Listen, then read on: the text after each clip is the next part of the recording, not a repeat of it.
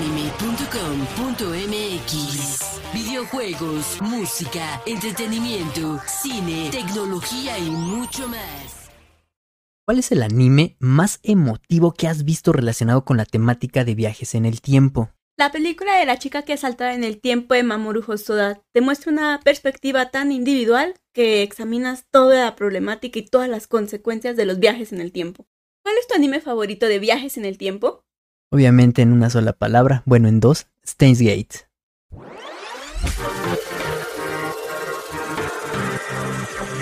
Hey, ¿qué tal a toda la banda de multianime.com.mx? Sean bienvenidos y bienvenidas al Multianime Podcast, tu podcast de anime en español favorito, ya en la edición número uno de la tercera temporada, hoy, 15 de agosto del 2021. Yo soy Alex y me acompaña Andy chicos, hola. En el episodio de hoy, como tema principal, tendremos los mejores animes de viajes en el tiempo. Pero antes tendremos algunas noticias importantes como el estreno en Amazon Prime Video de la película final de Evangelion. Se completa la adquisición de Crunchyroll por parte de Funimation. Ya tenemos los precios oficiales para el nuevo servicio de streaming de Disney que tendrá los contenidos de la 20th Century Fox y se confirma el reparto para la serie live action de Avatar, el último maestro del aire, producida por Netflix. Y porque a veces vemos más que solo anime, en Netflix vimos una película que te robará el corazón llamada Vivo.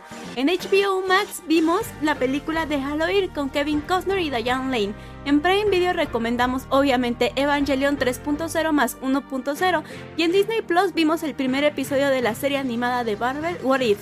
Multianime Podcast empieza ahora. Prepárate. Aquí en multianime.com.mx estamos a punto de iniciar. ¿Qué onda chicos y chicas? ¿Cómo estamos? Muchas gracias por estar aquí en el Multianime Podcast ya con el primer episodio de esta tercera temporada. Muchas gracias a toda la banda que nos escucha en todas las plataformas de audio, Spotify, Anchor, Google Podcast, Apple Podcast, Amazon Music y los que nos ven en YouTube también les agradecemos bastante el que nos sigan. Andy, ¿cómo has estado? Pues muy bien, muy extasiada. Fue semana de Evangelion, entonces yo estoy así fenomenal. ¿Y tú cómo has estado? Bien, bien, bien. Eh, planeando aquí los nuevos contenidos para la, la tercera temporada de este podcast que afortunadamente solamente pasó una semana, ¿no? Del final de temporada, de la segunda temporada a este nuevo. Sí, vamos a tratar de recuperar la constancia y esperemos que lo que tenemos preparado para ustedes para la tercera temporada pues sea de su agrado. Ya saben que siempre estamos abiertos a todos los comentarios que ustedes nos hacen y porque ustedes lo pidieron antes de que pasemos a lo que las noticias, los vamos a dejar con una cápsula cultural relacionada con el Día del Mar en Japón. Todos los años en Japón, durante el tercer lunes de julio se celebra el Día del Mar, o en Japón es llamado Umi no Hi. Se trata de un día festivo nacional en el que se agradece por la generosidad y abundancia del océano. Originalmente, este día era llamado el Umino Kinenbi, o Día de la Conmemoración al Mar, y fue creado en 1995 para rememorar el viaje que realizó el emperador Meiji por la región de Tohoku en 1876, en un barco llamado Meiyumaru se celebraba cada año el 20 de julio, pero en el año 2003 cambiaron la fecha para el tercer lunes de julio. El evento más destacable y hermoso que se realiza en el marco del Día del Mar en Japón puede que sea el Umino Himatsuri, un festival que tiene lugar en el parque costero de Oidaba, Oidaba Kyashinkoen en Tokio. En este festival se ponen a flotar en el mar unos 50.000 faroles de papel como tributo al mar. Este evento se realiza desde el año 2004 y es una moderna tradición que está muy ligada a este día. Contenido gracias a mirandohaciajapón.com.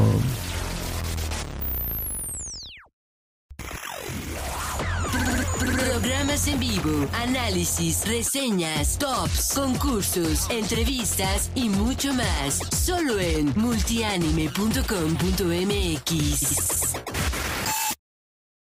Y ya estamos ahora sí en el bloque 1, Noticias Anime. Andy, después de escuchar la, eh, la cápsula cultural de El Día del Mar en Japón, vamos a hacer unos cambios, ¿no? En, este, en esta nueva temporada de, con las cápsulas, ¿no? Del Multianime Podcast.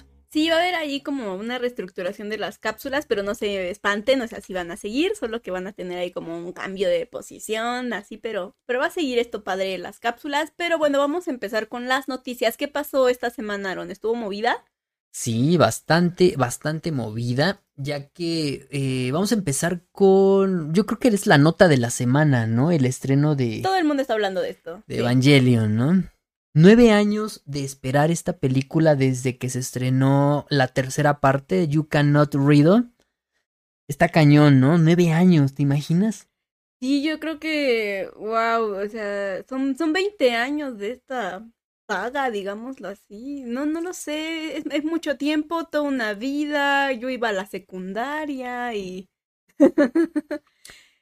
Y es, mucho tiempo, es algo bien, al menos, bien querido para mí, porque a mí sí me encanta la, la temática. Soy amante de la ciencia ficción y Evangelion claramente desborda todos mis límites de imaginación en la ciencia ficción.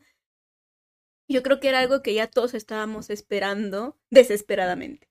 Sí, fíjate que eh, estas nuevas películas que, se, que salieron en el 2007, Rebuild of Evangelion, con la primer parte que se llama You Are Not Alone, eh, pues yo creo que marcó, o más bien como que fue la actualización del creador Hideaki Anno acerca de, de su visión, ¿no? Y la madurez de, de, compartir una visión de una obra que él sentía que no estaba acabada, incluso con la película de The End of Evangelion, que vino a retomar varias eh, varios, más bien al revés, ¿no? Esta última película retomó algunos elementos que vimos en la película de The End of Evangelion, ¿no? Exactamente, este, aquí todos sabemos que el personaje principal es Shinji y es uno de los personajes más odiados del anime, al menos por mí.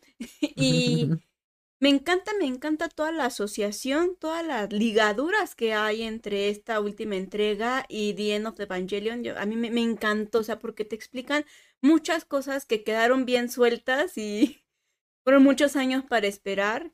Creí que me iba a costar mucho trabajo recordarlas, pero están tan finamente ligadas que luego luego te acuerdas y dices, ah, sí es cierto, ah, sí es cierto, ah, sí es cierto. al principio la peli sí está un poquito lenta, pero ya pasando la mitad comienzas a hilar todo, todo, porque ya viene la absoluta asociación entre la película de The End of Evangelion. Sí, fíjate que está muy padre, como lo comentábamos en las noticias, en el video de noticias del viernes, que pues no hayamos tenido que esperar ni siquiera tres meses o cuatro meses desde su estreno en Japón de esta película, ya poder verla hasta con doblaje al español latino. Y estuvo bueno el doblaje. Sí, porque por ahí se, este, se recuperaron algunas voces de la serie. Algunas personas no les gusta, ¿eh? No les gusta el doblaje de, de Shinji porque grita mucho, el de Asuka tampoco les gusta.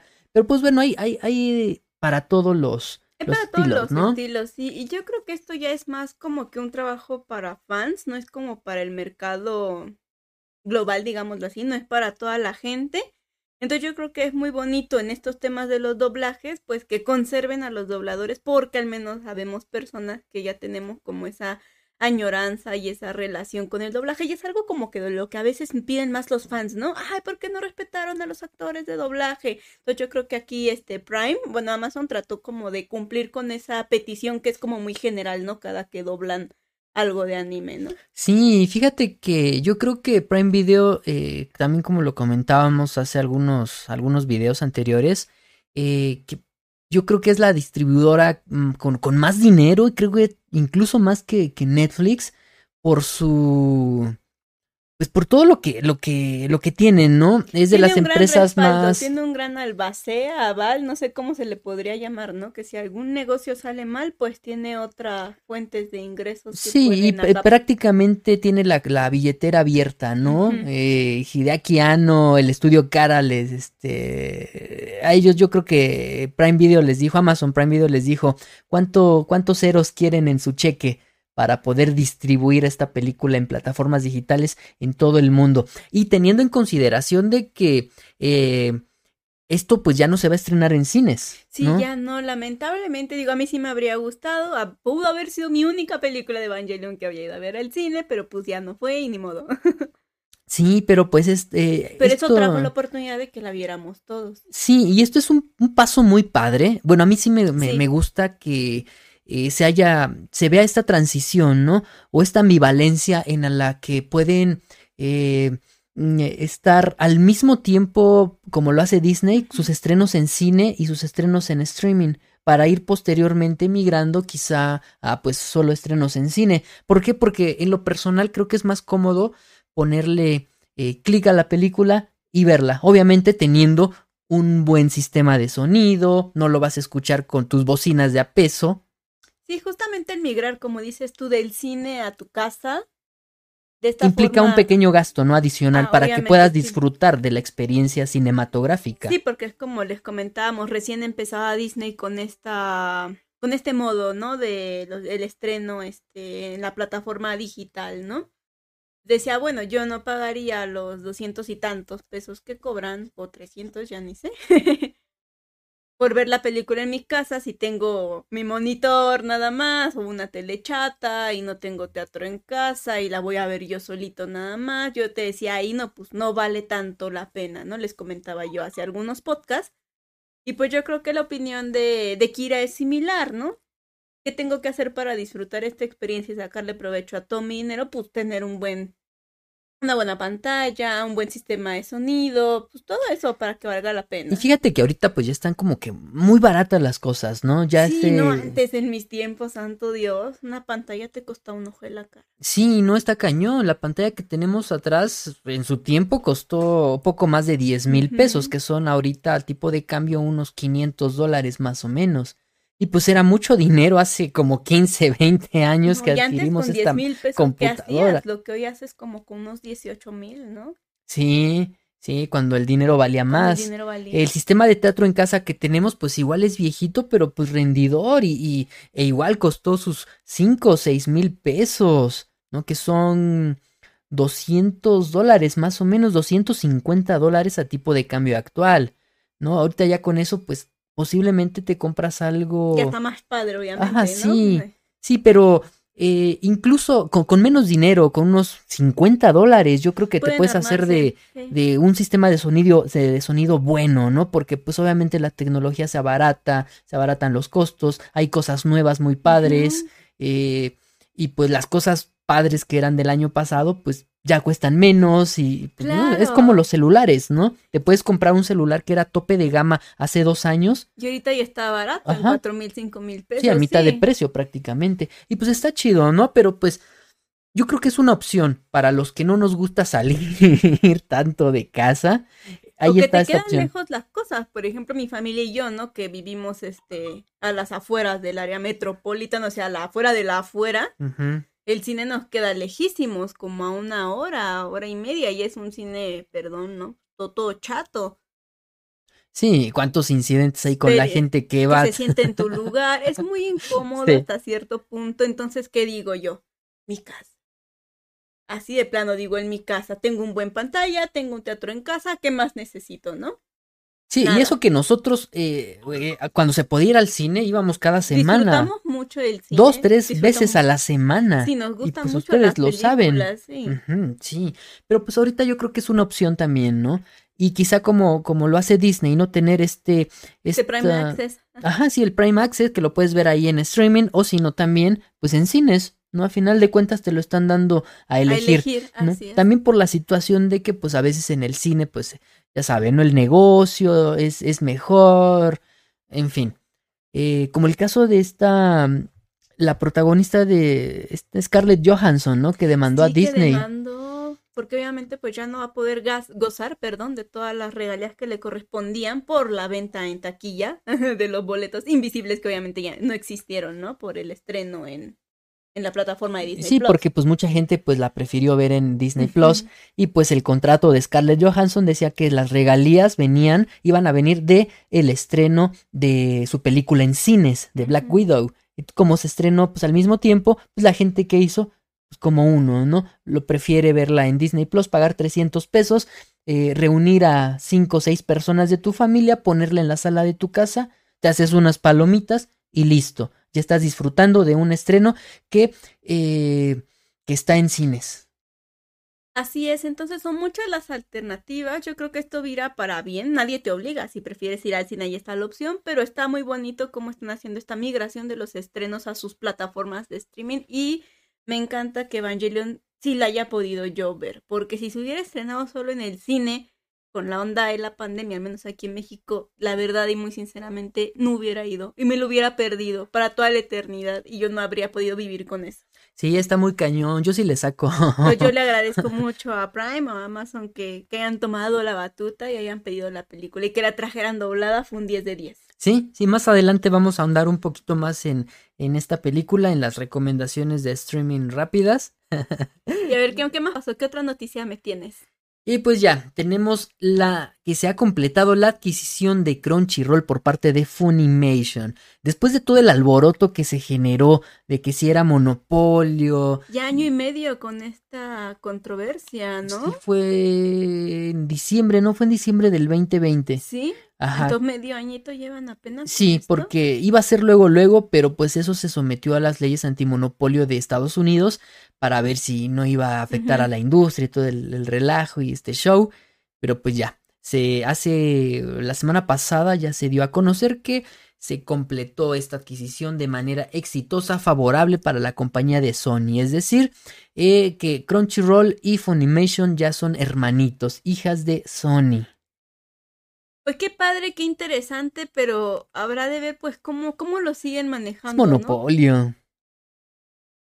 ¿Cuál es la competencia de Funimation y Crunchyroll? Netflix no, no, no, no tiene ese, a nivel internacional no es tiene que, todos estos animes. Perdón, ¿qué sabes qué pasa con, con la ley de monopolios? Aquí en México no, porque ahorita estamos con una ley de proteccionismo, me siento en los 70. en Venezuela. Me siento en Venezuela, ¿en serio? Digo, no, no tanto así, yo respeto mucho las, las ideologías políticas. Los modelos no son el problema, el problema es la aplicación, siempre lo he dicho.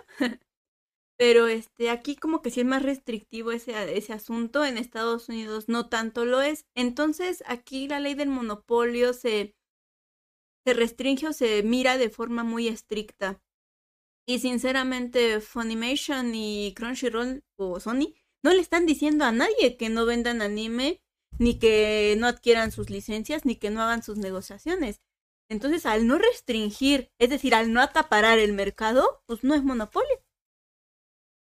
Entonces, pues ellos al, al, al, no restringir, pues es lo que sucede. Entonces, para mí, en esos términos legales, yo creo que pues sí se podía llevar a cabo la adquisición, que era algo que yo ya les había comentado a ustedes hace como unos cinco podcasts, yo creo, a mitad de la segunda temporada hablamos de, de esta noticia, creo también, y creo que la postura fue clara, no es monopolio. Pues sí. Sí, sí. En términos legales, insisto. La Ajá, realidad obviamente es otra porque ellos tienen todo el dinero del mundo. Sí, es un streaming dedicado, cosa que nadie más tiene, pero yo creo que se incluyeron en la ley de yo no le estoy prohibiendo a nadie ni que hagan sus plataformas. O sea, si ellos quieren crear otra plataforma de streaming dedicada al anime, yo no me opongo. Y aparte, como es de nicho, ¿no? Tal vez estos 1.175 millones de dólares que costó la transacción eh, no se compara en nada con, con otro, otras transacciones eh, multimillonarias. De servicios de streaming, no uh -huh. precisamente de anime, pero de streaming al final de cuentas. Sí, porque si Netflix y, y, Prime Video anuncian que se van a unir, ahí sí las leyes antimonopolio los mandan a mandar a volar. Porque pues engloban muchos géneros, es más familiar uh -huh. y, y, no es tanto de nicho, no es un, no es un... Exactamente, y este es el detalle, mientras se mantengan con producciones de anime o orientales y este tipo de cosas, yo no creo que nadie se meta, se meta con esto, no le están robando de momento nada a nadie, de forma importante. Sí, lo, lo, lo único malo es que pues no, no anunciaron que... Eh, procede, ¿no? Si ajá. hay una fusión, si se quedan independientes. Yo digo que se van a quedar independientes. Yo igual pienso eso eh, los primeros dos años, ajá, para posteriormente, no sé, en el 2023. Tal vez empezar a meternos ahí. A una sola empresa. Uh -huh. Ajá. Sí, sí, pero de momento se queda así. Sí, precisamente para cualquier cuestión de cosquilleo ahí de que, ay, es una empresa que tiene todos los animes. No, mejor así, dividirla. Incluso hasta yo creo que van a llegar más competidores, ¿no? Quizás hasta salgan algunas subdivisiones de, de eh, no sé, contenidos originales de estas dos plataformas. Uh -huh, puede ser. Target del Target, quizá, no sí, sé. Es que ahorita deshacerse de Crunchyroll, que es como la que queda en una posición menor en este aspecto, pues, ¿cómo? O sea, ¿cómo voy a deshacer de Crunchyroll si tengo mis originals? ¿Cómo, no? Y Funimation, pues, no podría. Digo, lo ideal y lo correcto sería que se quedara Funimation, ¿no? Puesto que es la marca original de Sony en este tipo de cosas. Pero desaparecer así tan feo la posición de la palabra Crunchyroll, yo creo que es algo muy arriesgado. Sí, está cañón esta situación. Aunque, ay, yo tengo mis dudas. Mm. Espero que Sony no haga sus tonterías como lo hizo con el canal Animax. Sí, no. Cuando Sony compró Animax, empezó a meter Pura porquería. este ¿no? que el Acapulco Shore o no, no sé qué cosas raras, Cosas que eran realities. como propias del MTV, ¿no? Algo así. Ajá. Bueno, a mí Acapulco Shore se me hace algo así como de MTV. Sí, de estas series eh, eh, extrañas que ya no era full anime, como decía su eslogan, ¿no? De, de, Ajá. de, este, ¿cómo se llama? Animax. Ajá, de Animax, ¿no? Y antes de ellos, pues ya sabe, ¿no? Locomotion. Pero no, lo que hizo Sony con Animax es algo que los más veteranos todavía no. No superamos, yo no Sí, lo no. supero. No, está cañón. Con Yo que tenía no. Sky solo por ese canal. Animax. Eh, me acuerdo que sus primeros, sus primeros animes fue Full Metal Alchemist. Eh, después de ese era Get Backers y Wolfrain. Estos tres animes sí. estaban muy, muy padres ahí. Y con doblaje. Eso estaba muy padre, ¿no? Los inicios como que los primeros eh, pininos, digámoslo así, en el eh, doblaje realizado por empresas eh, que no era Televisa, que no era TV Azteca, y, y pues empresas que te traían anime, ¿no? Que era muy difícil el pagar un doblaje. Pues yo espero que no quieran experimentar con esto su plataforma de No, streaming de no, Sony no. como tal, con todos sus contenidos. Ojalá lo hagan independiente como debe de ser, pero pues a ver qué pasa. Sí, ojalá, ¿eh? Porque Sony no tiene una plataforma de No. streaming como tal, ¿verdad? aquí no, entonces como dices, no lo había pensado. Porque pues con, con la competencia de HBO, HBO Max, este, Stars, que ahorita vamos a hablar de Stars también, Disney Plus. Pero es que ellos es, para ellos es más difícil porque no tienen la cantidad de contenido que tienen las otras plataformas. Yo creo que HBO Max es de las únicas que tiene más contenido propio Original, de ¿no? HBO, o sea. Entonces, pues Sony no creo que tenga así como muchísimo. No sé si Pues, les convenga monetariamente crear una plataforma para sus películas, ¿no? Pues ojalá y no.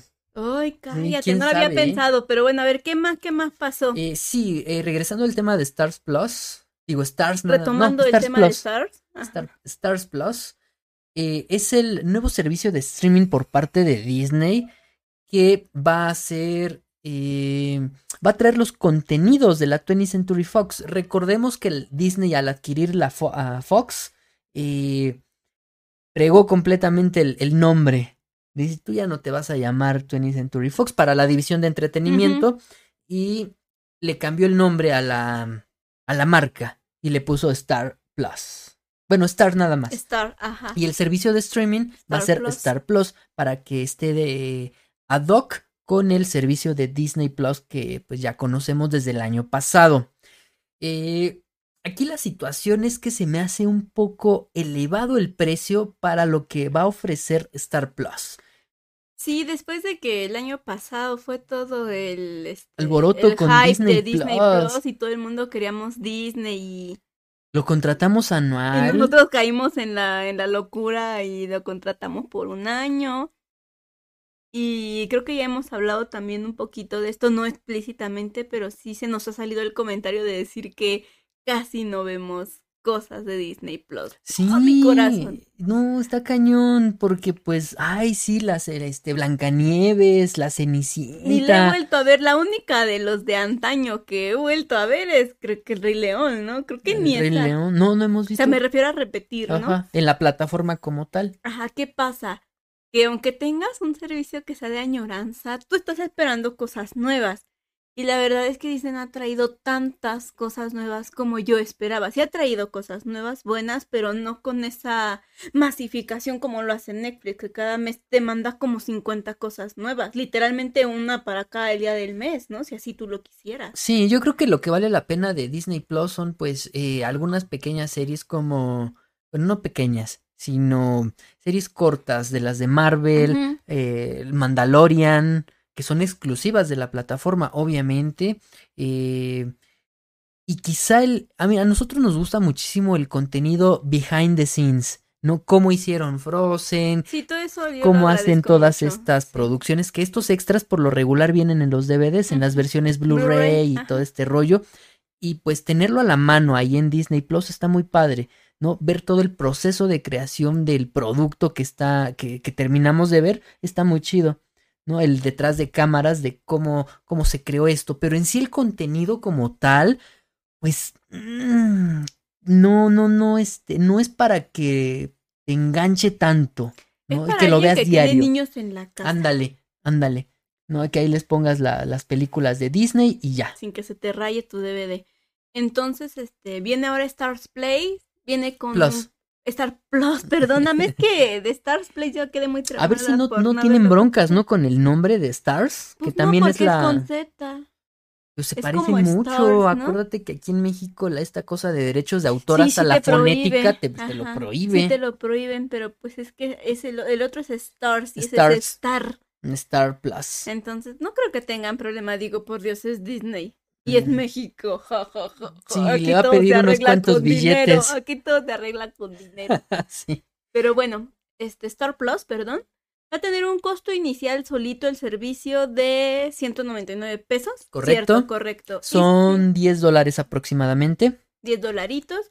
Y si lo fusionas con el servicio de Disney Plus, te va a costar 250, y- no, 249 pesos. Así es que son 12 dólares. Como 12, 12.5 13 dólares Ajá. más o menos al mes. Exacto, entonces técnicamente pues te convendría más tener el combo porque por sí solo, la verdad a mí se me hace muy caro. Sí, 200 pesos, 10 dólares por solamente el contenido de Fox. Yo creo que aquí viene a complementar la otra opción que te trae eh, este servicio de Star Plus, que es el contenido de ESPN. Eh, Trae, trae contenido de la, de la NBA, eh, básquetbol, la NFL, eh, el americano, la MLB, la, la este, de béisbol, la serie mundial, la serie mundial y la serie A de Italia, el De fútbol Italia, soccer. ajá. ¿no? Es, y, y esto obviamente compite directamente con el contenido de la Champions que trae en exclusiva. HBO. Pero pues yo creo que... No es suficiente. Sí, no. No con mi primera experiencia de Disney Plus. Está bien que vaya a tener todas las temporadas de Los Simpson, todo lo de Futurama, Deadpool, la película de Logan, Alien eh, y algunas otras eh, películas y series que pues, extrañamos del servicio de, de Fox. eh, pero pues yo creo que no es... Yo no soy Target, Andy. No, ¿No? digo, lamentablemente yo creo que no. Si hubiera estado a 100 pesos el servicio de Stars, tal vez, Posiblemente, tal posiblemente. vez lo hubiera yo contratado. Pero 200 pesos, Sí, no, fíjate que con la oferta que trajo eh, HBO Max es- fue súper agresiva, ¿eh? Seis meses gratis con Telmex. yo creo que todos tenemos HBO Max, de los que gozan de las Ajá. plataformas de streaming. Yo creo que con esa super promoción no hubo quien dijera que no. ¿Y cuánto va a ser el precio? Y luego a mitad de precio, ¿no? También permanente. Sí, el para siempre a 50 pesos, ¿no? Estuvo genial. Sí, ¿y cuál va a ser su full price? 150 pesos, ¿no? Sí, yo creo. No, era. Estaba aquí en 80, ¿no? Bueno, 79 Creo que sí. o algo así. Y de ahí lo bajaron a 49 pesos, ¿no? Por eh, esta, esta, esta oferta, ¿no? De que, que metías tu 31. tarjeta y te iban a respetar ese precio para siempre. Pero aquí nosotros no lo, no lo quisimos contratar de esa manera porque eh, la cuenta de HBO Max se vincula al número de plástico de la tarjeta. ¿Esto qué quiere decir? Que si pierdes esa tarjeta y, y hablamos con HBO Max, la y entonces pues ya perdemos esa, pro- esa promoción. ¿Por qué? Porque HBO Max dijo, mientras mantengas tu pago recurrente con tarjeta de crédito o débito, sin problema tienes el 50%. Entonces le- les preguntamos eh, y nos, com- com- nos comentaron ah, de manera ambigua que pues si se cambiaba el, el número de plástico, porque cuando se, se pierde la tarjeta o se renueva la tarjeta por Te lo regular, te cambian el número de plástico en las tarjetas de débito.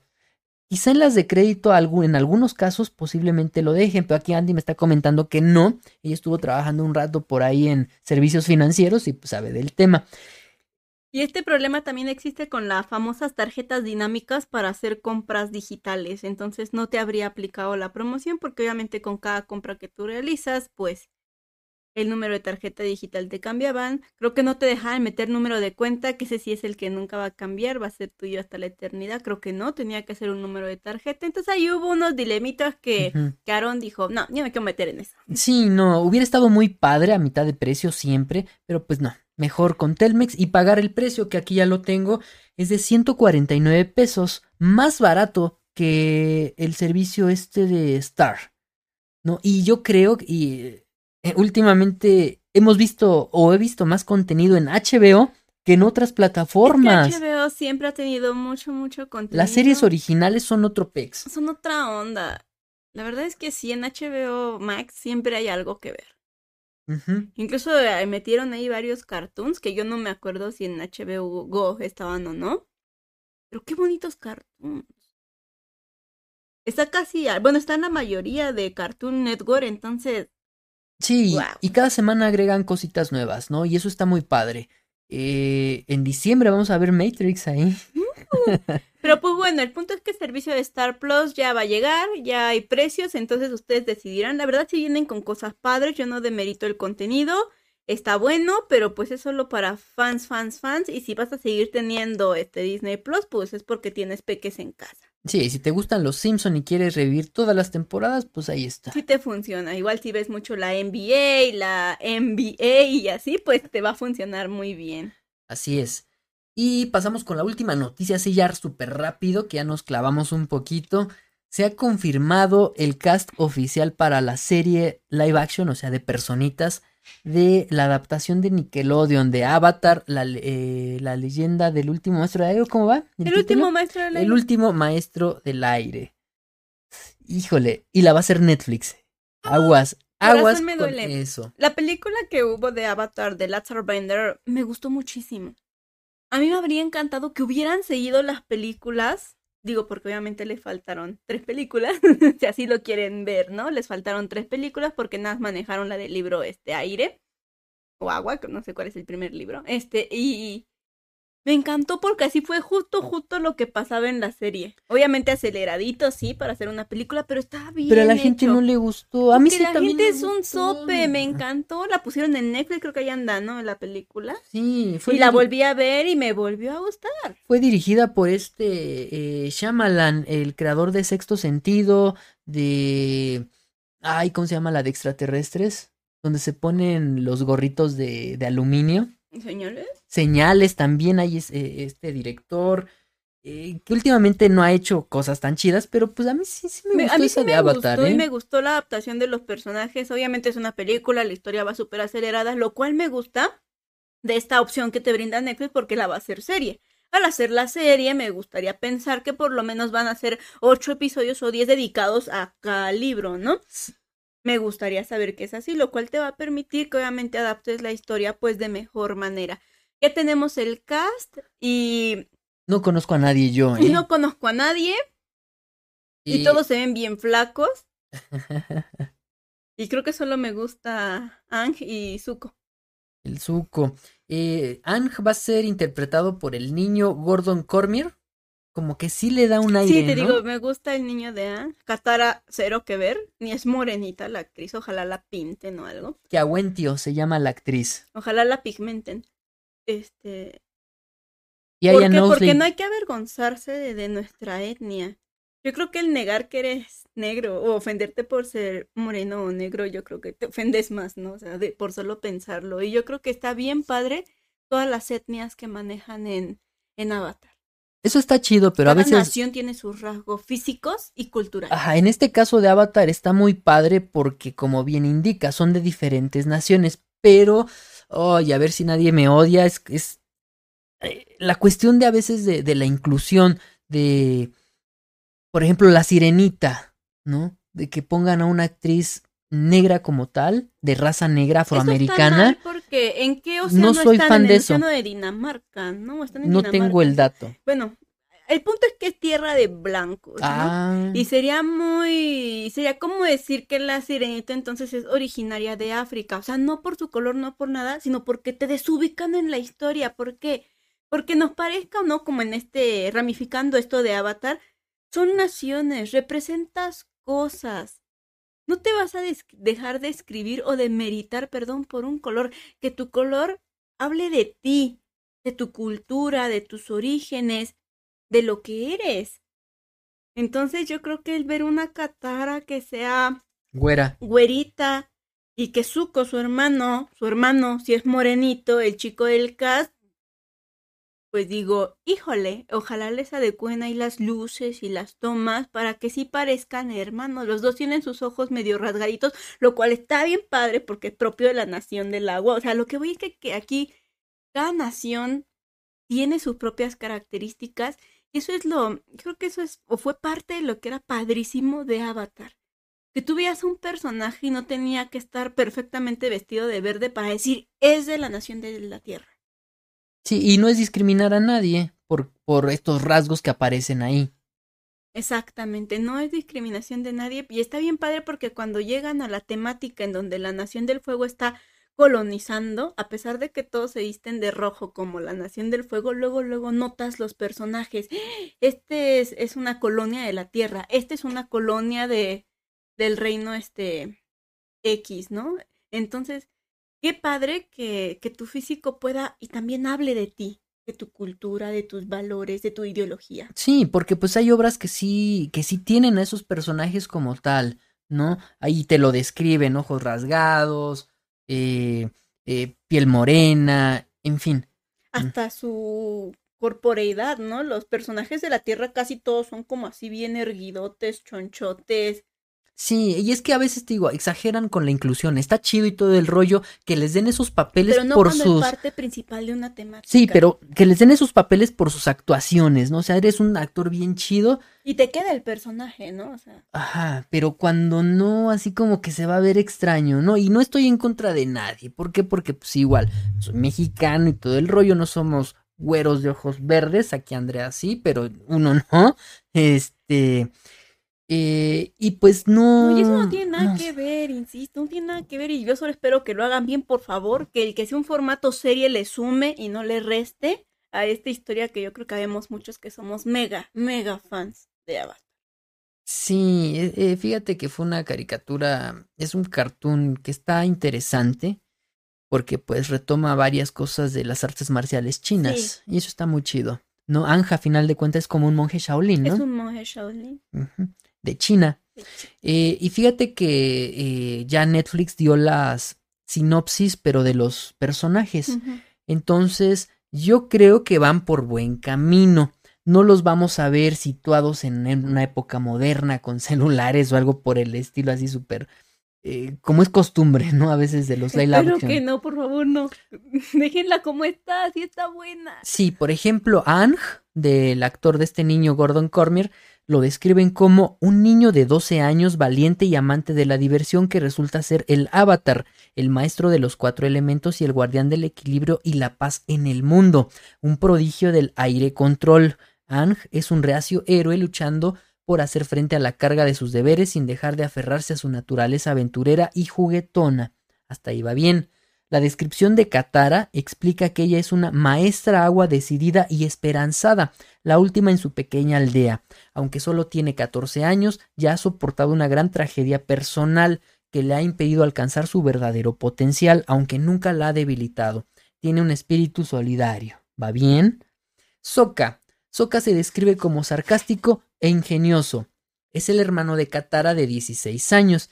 Exteriormente confiado e incluso descarado, se toma en serio su responsabilidad como líder de su tribu, a pesar de sus dudas internas sobre sus habilidades guerreras, dudas que enmascara con su ingenio y su inexpresivo sentido del humor. Y por último tenemos la sinopsis de Zuko. Él es un hábil maestro fuego y príncipe heredero de la Nación del Fuego. La descripción explica que actualmente deambula por el mundo en el exilio, está en una búsqueda obsesiva por capturar al avatar, porque cree que es la única manera de recuperar su vida y estar a la altura de las demandas de su padre cruel y controlador, el Señor del Fuego. Entonces parece ser que van por buen camino. ¿no? Van conservando la, la, la temática esencia, de ¿no? lo que es la esencia. Pues a ver qué pasa. Sí, sí, sí, a ver qué pasa y pues, ay, no, quién sabe, es que con el, de, Tenemos el live action del Death Note, Estamos temerosos, pero hay que siempre esperar lo mejor y ya juzgar pues hasta que ya esté el producto, ¿no? pues sí, Pues sí, pues bueno, esas fueron las, las noticias de esta sección, Andy. ¿No? Y nos vamos porque regresamos ya con el bloque principal de este multianime podcast que es... Los mejores animes de viajes en el tiempo. No te vayas. Programas en vivo, análisis, reseñas, tops, concursos, entrevistas y mucho más. Solo en multianime.com.mx. Y ya estamos de vuelta en el Multianime Podcast, el primero de esta tercera temporada con nuestro tema principal, los mejores animes de viajes en el tiempo. Es un tema que queríamos abarcar desde la primera temporada, ¿no, Andy? Sí, estábamos hablando mucho, obviamente en la segunda temporada ya lo hablamos muchísimo, porque todos sabemos que los viajes en el tiempo son parte de nuestra sangre, vienen en nuestras venas, es parte de la cultura popular.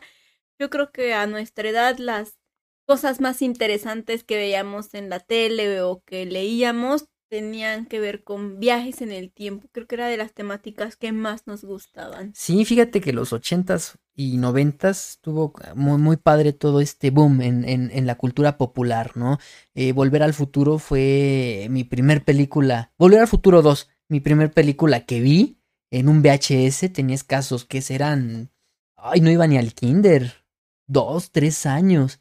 Y la repetía y la repetía y la repetía hasta que hartaba a todos los de la familia. Está cañón. Me aprendí los diálogos y los sigo teniendo en mente, los diálogos. ¿Cuál fue tu primer película de viajes en el tiempo? O, o producto que hayas visto en la televisión. Sí, es, es a lo que iba. Yo creo que de ver en la TV probablemente también fue este Back to the Future, pero en el cine fue La máquina del tiempo. En el cine, La máquina del tiempo. Sí. Ay, en el cine no me acuerdo qué película vi del tiempo. No, no Y esa película me dejó tan impactada que me la compré en VCD cuando salió, que me la volví a comprar en DVD, o sea, fue una cosa, a mí me encantó. película. La máquina del tiempo. Wow, está muy padre, ¿no? Está bien padre, ¿no? es, un- es un peliculón, o sea, serio de, porque pues Back to the Future es todo, ¿no? Es viajes, es comedia, es como para toda la gente, ¿no? Adultos, grandes, ancianos, todo. Sí, todo el mundo la puede vigente, ver y vigente. seguirá vigente por la eternidad. Y Y la máquina del tiempo, ¿no? Es una temática que yo creo que es para personas adultas, ¿no? De Es 15 seria. para arriba, es, es seria. a pesar de todas las, eh, las, ¿cómo se le llama? Las adaptaciones que ha tenido, ¿no? Ah, sí, pero pues la buena, la buena. Es, es esta. Ujú. es esa. Sí, sí, sí, basada en la novela, ¿no? Entonces, fíjate que como uno creció con todo esto de viajes en el tiempo, uno piensa que siempre ha habido esto de viajes en el tiempo. Sí, yo creí que era de tiempos milenarios cuando este Kira empezó a indagar para poder elaborar el podcast, pues yo dije, no, va a resultar que un egipcio, ¿no? Literal así lo pensé, ¿no? Ya había esto de los viajes en el tiempo. Sí, que estaba algo o escrito van a ya, ¿no? con los mayas o algo así, ¿no? De que hay un códice que dice esto y, y así, ¿no? O- Pero resulta que no. Sí, no, ni siquiera en la época de la ilustración, la Edad. Media, esas cosas. Es más reciente de lo que yo hubiera pensado. No es reciente, pero es más reciente de lo que yo me imaginaba. Sí, eh, estamos hablando de finales de 1800, por ahí de 1890 y tantos, 1880, principios de 1900, cuando se empiezan a retomar estos conceptos de viajes y máquinas en el tiempo, Andy. ¿No? Recordemos que tenemos a uno de los padres de la ciencia ficción, a Julio Verne. ¿Quién no conoce a las obras de Julio Verne, no? Su colección más popular, Viajes extraordinarios. eh, viaje al centro de la Tierra, de la Tierra a la Luna, 20.000 leguas de viaje submarino, la vuelta al mundo en 80 días, la isla misteriosa, muchas, muchas obras que estaban adelantadas a su época. Claro, Julio Verne para mí sí es el padre de la ciencia ficción, incuestionable, ¿no? Sin embargo, él nunca hablaba de viajes en el tiempo No, como ¿eh? tal en sus obras, pero por sí mismas eran un viaje en el tiempo, era un viaje a otro universo, era un viaje a otros planetas, a otros lugares, a otras formas de vida. Yo creo que pudimos ver como un esbozo en Viaje al centro de la Tierra. Sí, ¿no? él es inspirador de todo esto. Claramente sin Julio Verne la ciencia ficción simplemente no habría existido. Sí, Él es la inspiración. todas estas, estos, estos libros, estas novelas de Julio Verne empezaron del 64 al 74, Ujú. 10 años de un buen de información, de meterle un buen de información Y al un buen de lector. imaginación a todo esto. Sí, eh, pero pues como dices, ¿no? No había cosas de, de viajes en el tiempo como tal. Eh, tenemos por ahí de 1872 eh, que se publicó, ¿no? Los primeros esbozos de esta Sí, onda sí. De, de viajar en el tiempo, eh, eh, en, en forma, ¿no? Tenemos la historia de, de un cometa, Lumen, la historia de un cometa.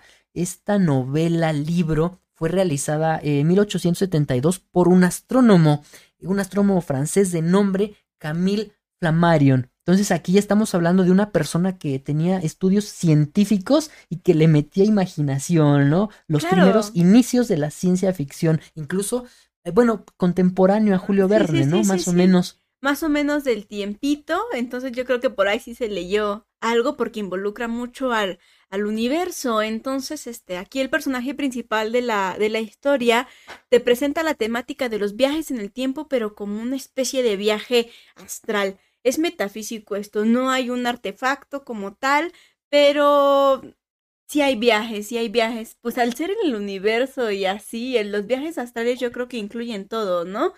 Tiempo, espacio, todo, ¿no? Todas las dimensiones. Entonces sí está bien padre que aunque no quede explícito que hay viajes en el tiempo y aunque tiene un enfoque un tanto filosófico como de aprendizaje, sí tenemos como los primeros esbozos de hablar de viajar en el tiempo y en las dimensiones. Sí, sí, y está muy, muy entretenido. Estuvimos eh, leyendo un pedacito y está interesante, Y es está denso, bastante ¿eh? interesante. Y para el año en, que, en el que se publicó, así como que, órale, Órale. rifados, ¿no? Eh, él tenía un amigo, un, un escritor, un escritor español llamado Enrique Gaspar, ¿no? Eran así cuatechones, ¿no? Es bien cuates. Eh, entonces, yo creo que fue influenciado por esta obra de, del Lumen, francés, ajá. Lumen, eh, y en 1887 publica el- la zarzuela, el Anacronópete. No, eh, una zarzuela, en formato zarzuela. Es, las zarzuelas es como una obra de teatro Como musical. Ajá, ¿no? es un musical. Ajá.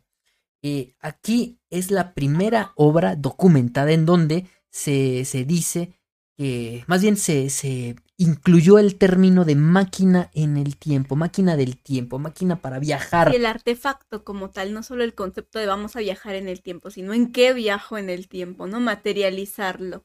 Sí, porque muchas personas dicen que fue este, eh, este señor, ¿cómo se llama? El de la George, máquina del ajá. tiempo, George Wells, ¿no? Sí. Pero no, fue este señor, el español, el que incluyó el, eh, por primera vez este término. Eh, la máquina se llamaba Anacronópete, ¿no? El título del- de esta zarzuela, de este libro, de este texto.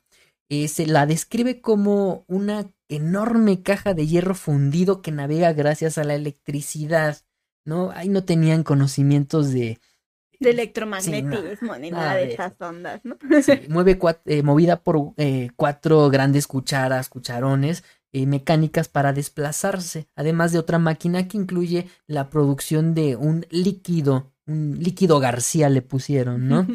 Eh, que hace que los pasajeros no rejuvenezcan cuando viajan hacia atrás en el tiempo. Interesante concepto ese dato, Eh, Esto me encanta, esto del fluido me encanta porque siempre ha sido de mis dudas hablando de máquinas del tiempo, ¿no? ¿Cómo es que preservan tu materia física? Porque esta es la promesa de la máquina del tiempo. Si yo voy en ella, mi máquina se estropea, envejezco yo o al contrario me hago joven si voy hacia atrás. Entonces esta explicación tan tan vana pero tan faltante y tan necesaria como el fluido García me encanta. Creo que no le he visto en ninguna otra máquina del tiempo. sí, está muy chido eso, ¿eh? Sí. Está muy padre eso. Y, Y es eh, como una casota, me encanta porque es como una casota. Sí, porque hay varios personajes Ajá, porque- que viajan al mismo tiempo, ¿no? En la máquina. Sí, varios viajan, cosa que ahora pues también es complicado, ¿no?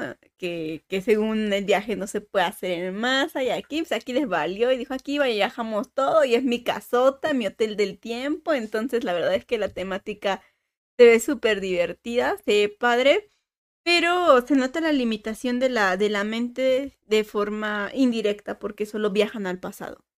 Sí, así es. se- se- en estas zarzuelas se indica que, como bien dices, no van solo al pasado. Por eso el, el líquido, este líquido García, te protegía de no hacerte joven, mientras viajabas al pasado. Y aparte de todo, al ser este formato zarzuela una obra musical, entonces así como que eh, era Todavía no tenía muy vaga. Como, ajá, como su sentamiento en novela como tal. Por eso es que se le considera a George Wells el padre de la máquina del tiempo, porque él sí le da este formato novela, digámoslo así, ¿no? Con capítulos, con una historia y una descripción más, más extensa. Esta se, se llegó a ser famosa en 1895, que es cuando se, Se ¿cómo se dice? publicó. Se publica, ajá, se publicó. Entonces aquí ya tenemos la, la máquina del tiempo mejor hecha y explicada, pero sin ser exacta y precisa para no limitar la imaginación del lector, ¿no? Sí, así es. Eh, y pues como eh, esta historia fue más eh, distribuida, digámoslo así, a nivel también. mundial, pues muchas personas eh, se quedaron con esa idea de que George Wells era el creador del concepto de máquinas en el tiempo.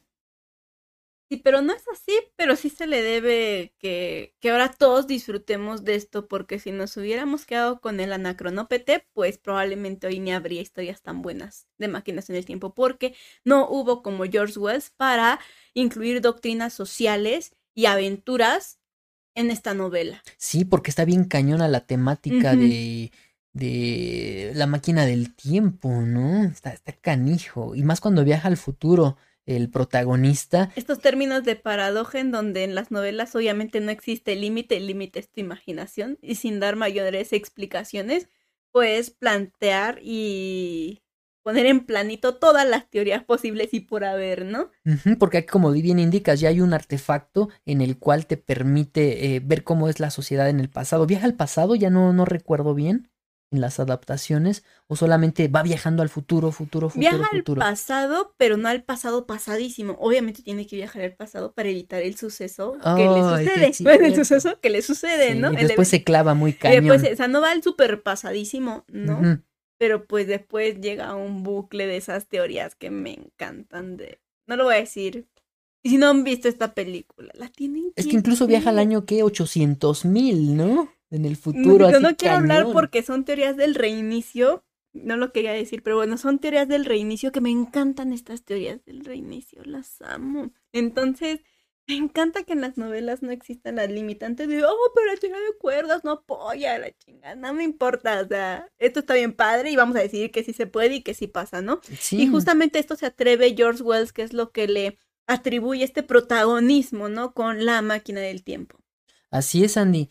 Eh, eh, una, una gran novela que si no la han visto, digo, que si no la han leído, deberían de echarle un ojo o si no alguna de sus adaptaciones. La del 2002 es la más reciente y está, está padre esta, Está esta película. En el 2002 así busquen en las plataformas, creo que está en Netflix no, o en HBO. No, está en HBO. HBO. En HBO. Max está ahí la máquina del tiempo. Ahí denle una oportunidad y les va a fascinar, les va a fascinar las bases de la ciencia ficción y de los viajes en el tiempo. Todas estas historias de viajes en el tiempo. Sin Y- quitarle el drama, lo cual me fascina. Así es. Sí, entonces, después de esto, pues eh, dicen que los avances científicos son gracias a las ideas de los autores, a los novelistas de ciencia ficción, y pues yo creo que sí es verdad, porque 10 años después, en 1905, llega Albert Einstein y lanza la teoría de la relatividad especial, en donde sin clavarnos en tecnicismos, se empiezan a hacer estudios acerca de la relación y la curvatura espacio-tiempo producida por la gravedad, se desarrolla la fórmula de energía es igual a eh, masa por la velocidad de la luz al cuadrado, eh, teniendo un impacto toda esta, esta teoría en, en todas las, las ciencias, en todas las doctrinas que ya estaban, como en la filosofía, ya ves que ellos hablan de que el tiempo y el espacio son únicos y que no hay, no hay más, Ay, no que hay no hay cosas más. raras, ¿no? Entonces se crea una nueva rama de la filosofía en donde eh, Sí dicen que- aceptan esta, esta meta-alma, ¿no? También Se hacen muchos modelos matemáticos en donde pues tratan como de establecer, ¿no? Todos los sucesos físicos del universo, pasarlos a número, ¿no? Para poderlos moldear y así poder seguir haciendo teorías de la relatividad.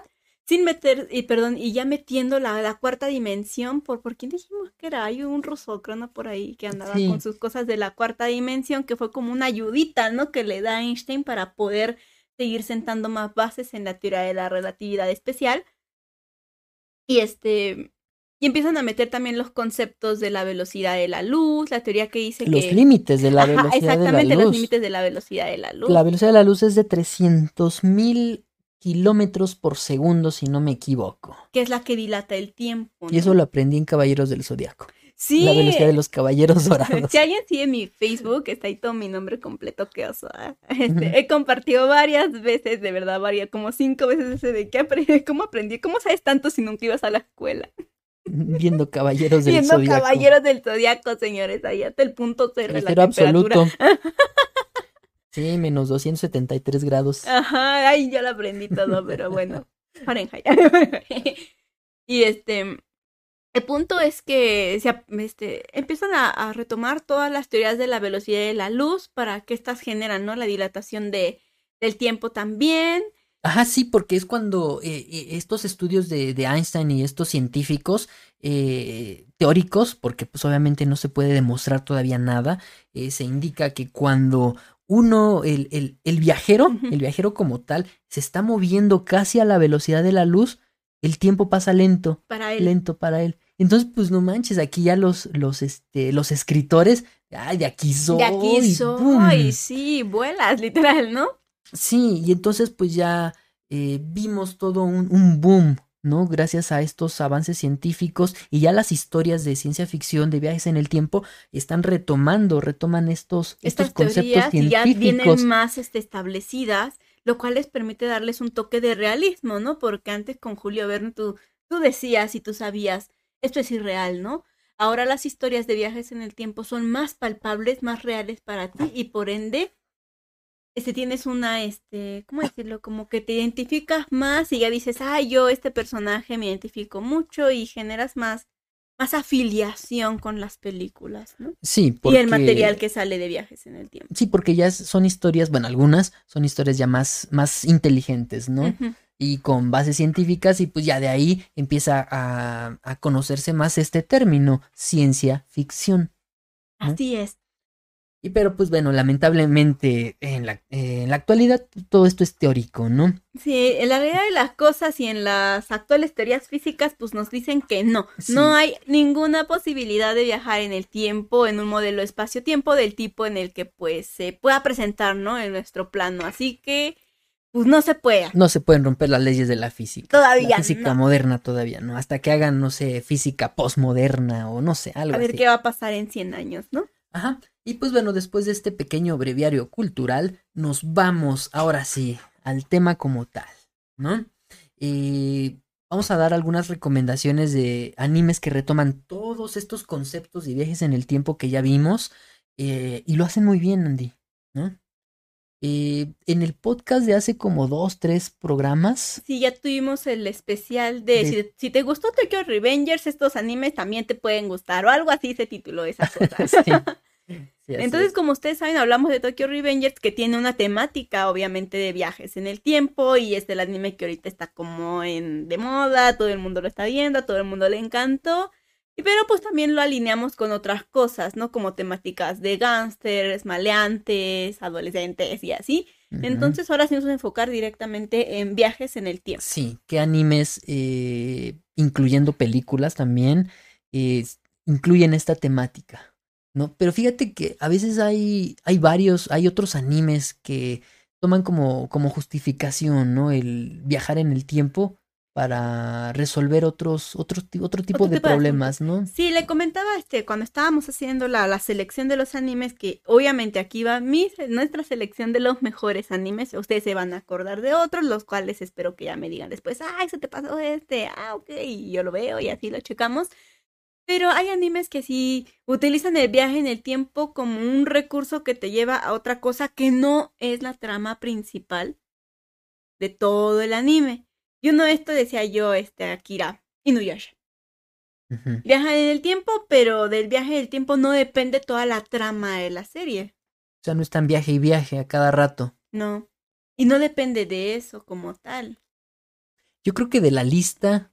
Por eso es que de ahí fuimos descartando, ¿no? Como pues este no, porque sí, sí hay viajes en el tiempo, pero no es como lo, lo principal, ¿no? Sí, de esta lista que te- les vamos a compartir, yo creo que solamente dos animes como tal giran en torno a los a viajes. en el viajes tiempo. en el tiempo. Y ahorita van a ver cuáles.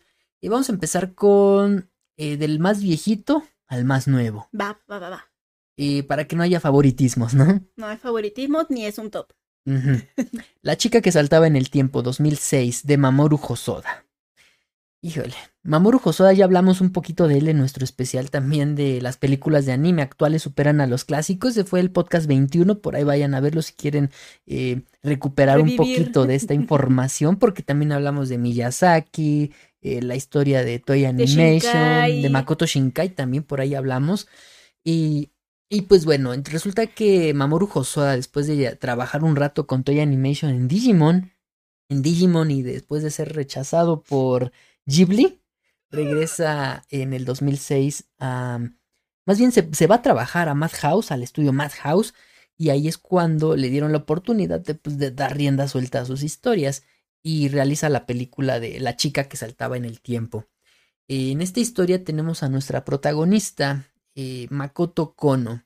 Eh, se desarrolla en una preparatoria o secundaria. Pues es que para nosotros es la preparatoria, para, para ustedes podría ser el, el high school, ¿no? El, el, cuarto año, que sería para nosotros algo así como primero de prepa. Mm, sí, ¿verdad? Ajá.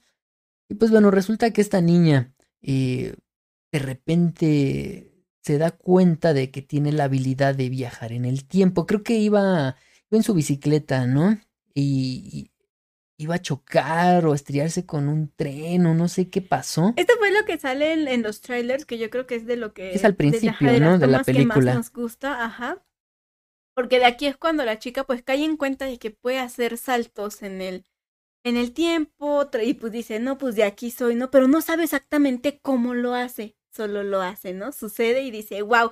Entonces, este, pasan muchos eventos y dice, ay, no, yo quisiera arreglar esto, yo quisiera cambiar aquello, pero le empieza a generar unas consecuencias bien, bien raras, no tan benéficas, ¿no? Para su futuro. Entonces ya después se entera cómo es que puede viajar en el tiempo, qué es lo que lo suscita y las consecuencias que ha generado esto negativamente en su futuro, cómo lo va a arreglar y si ha perjudicado a alguien más en esto.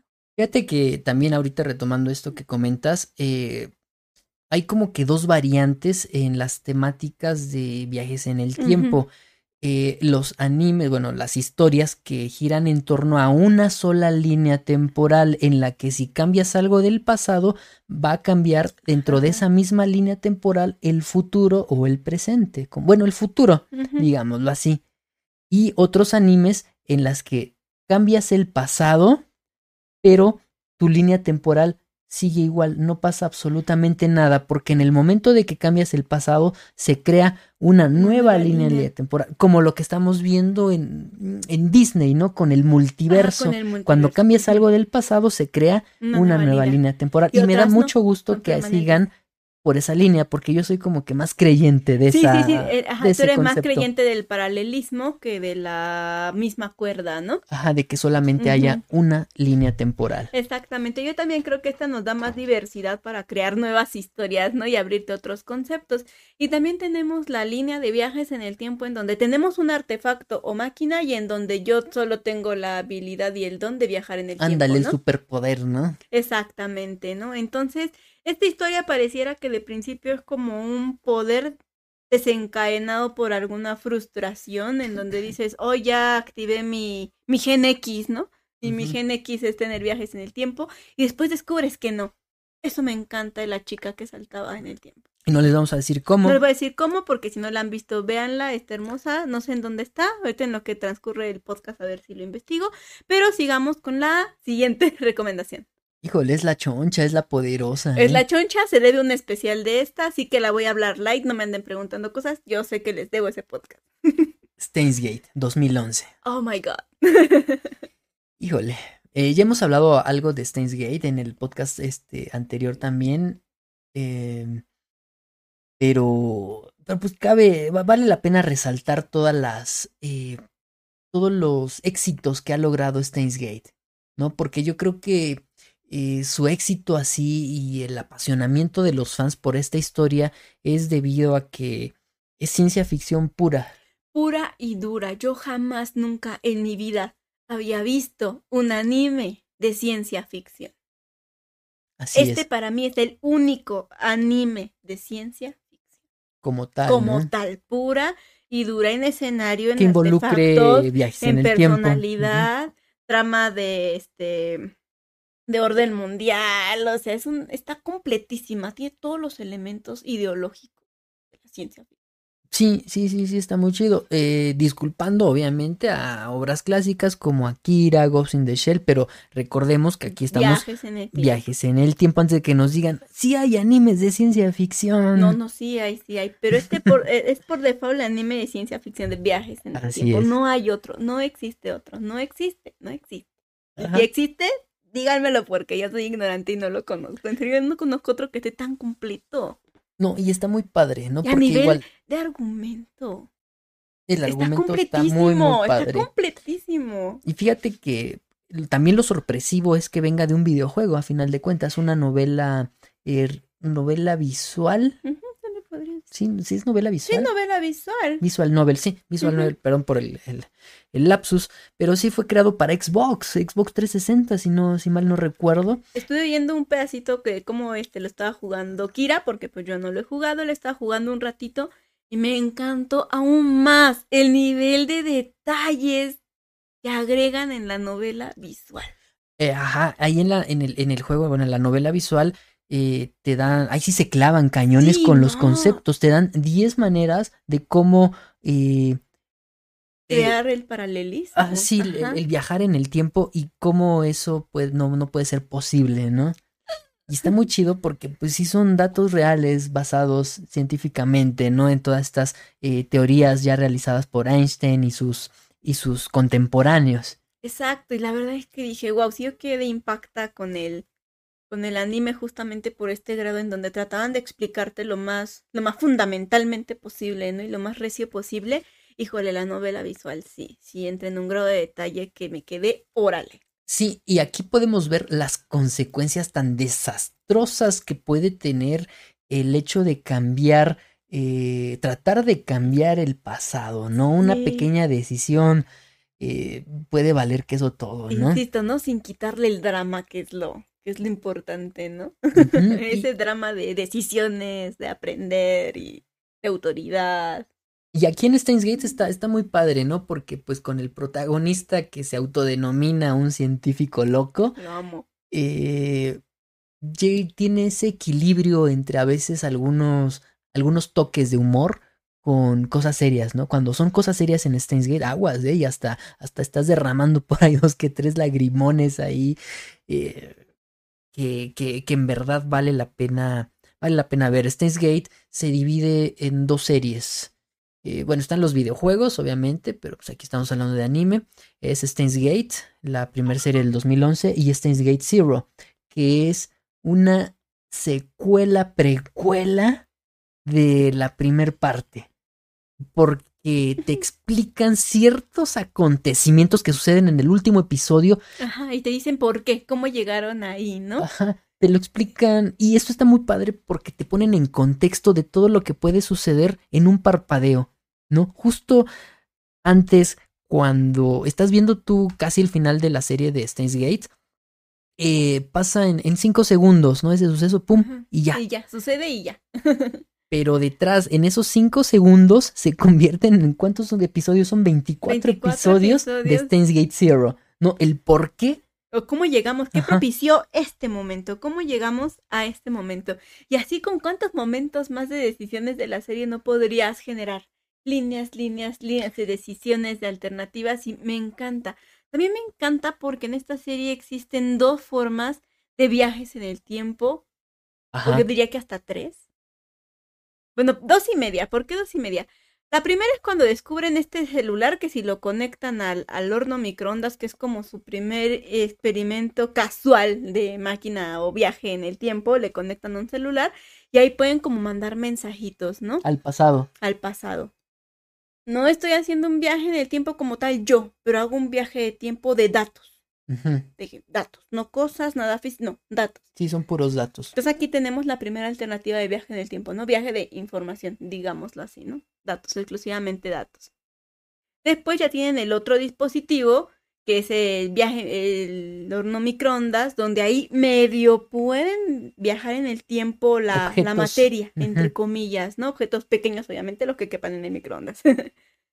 no lo logran al 100% y como ese instrumento de viaje en el tiempo está incompleto, lo empiezan a modificar, pero para poder mandar datos, pero datos intrínsecos. En este caso es la memoria o la mente, ¿no? Me encanta esta alternativa de viaje en el tiempo, que es la que hace todo realmente, ¿no? Para mí en la serie. Y la otra, obviamente, la que todos amamos, la pura y dura máquina del tiempo. Sí, así es, tienes toda la razón, ¿no? Y está padre Pues cómo vemos cómo evolucionar. arriesgan, ¿no? Y arriesgan de decir, una máquina del tiempo, por favor, esto es muy simple. Esto tiene una evolución, las máquinas del tiempo no solo nacen y ya, ¿no? Y te explican cómo es que ellos evolucionan al artefacto máquina del tiempo. ¿no? Sí, y está muy padre porque juegan con el concepto de eh, si viajas en el tiempo a otra línea temporal, ¿qué pasaría? pasa? ¿Recuerdas los sucesos de esa línea temporal? O llegas nuevo con los de tu línea temporal. Ajá. No, no, no, es Sí, un drama, lo explican muy bien. Aquí hay multiversos, ¿no? Como en la serie de Marvel, que curiosamente vamos a hablar de ella, ¿verdad? También al ratito Ajá. sí vamos a hablar de ella, pero Gate es por, por ovación y por eminencia el anime de los viajes en el tiempo. Lo dejamos así, lo tienen que ver, les debo su especial de Gate. Pasemos a algo un poco más sencillo, una temática un poco más sencilla del 2016, Orange. Esta yo creo que todos la conocemos y probablemente me van a juzgar porque tal vez no es de viajes en el tiempo como tal, pero yo creo que el viaje en el tiempo sí es más impo- sí es importante.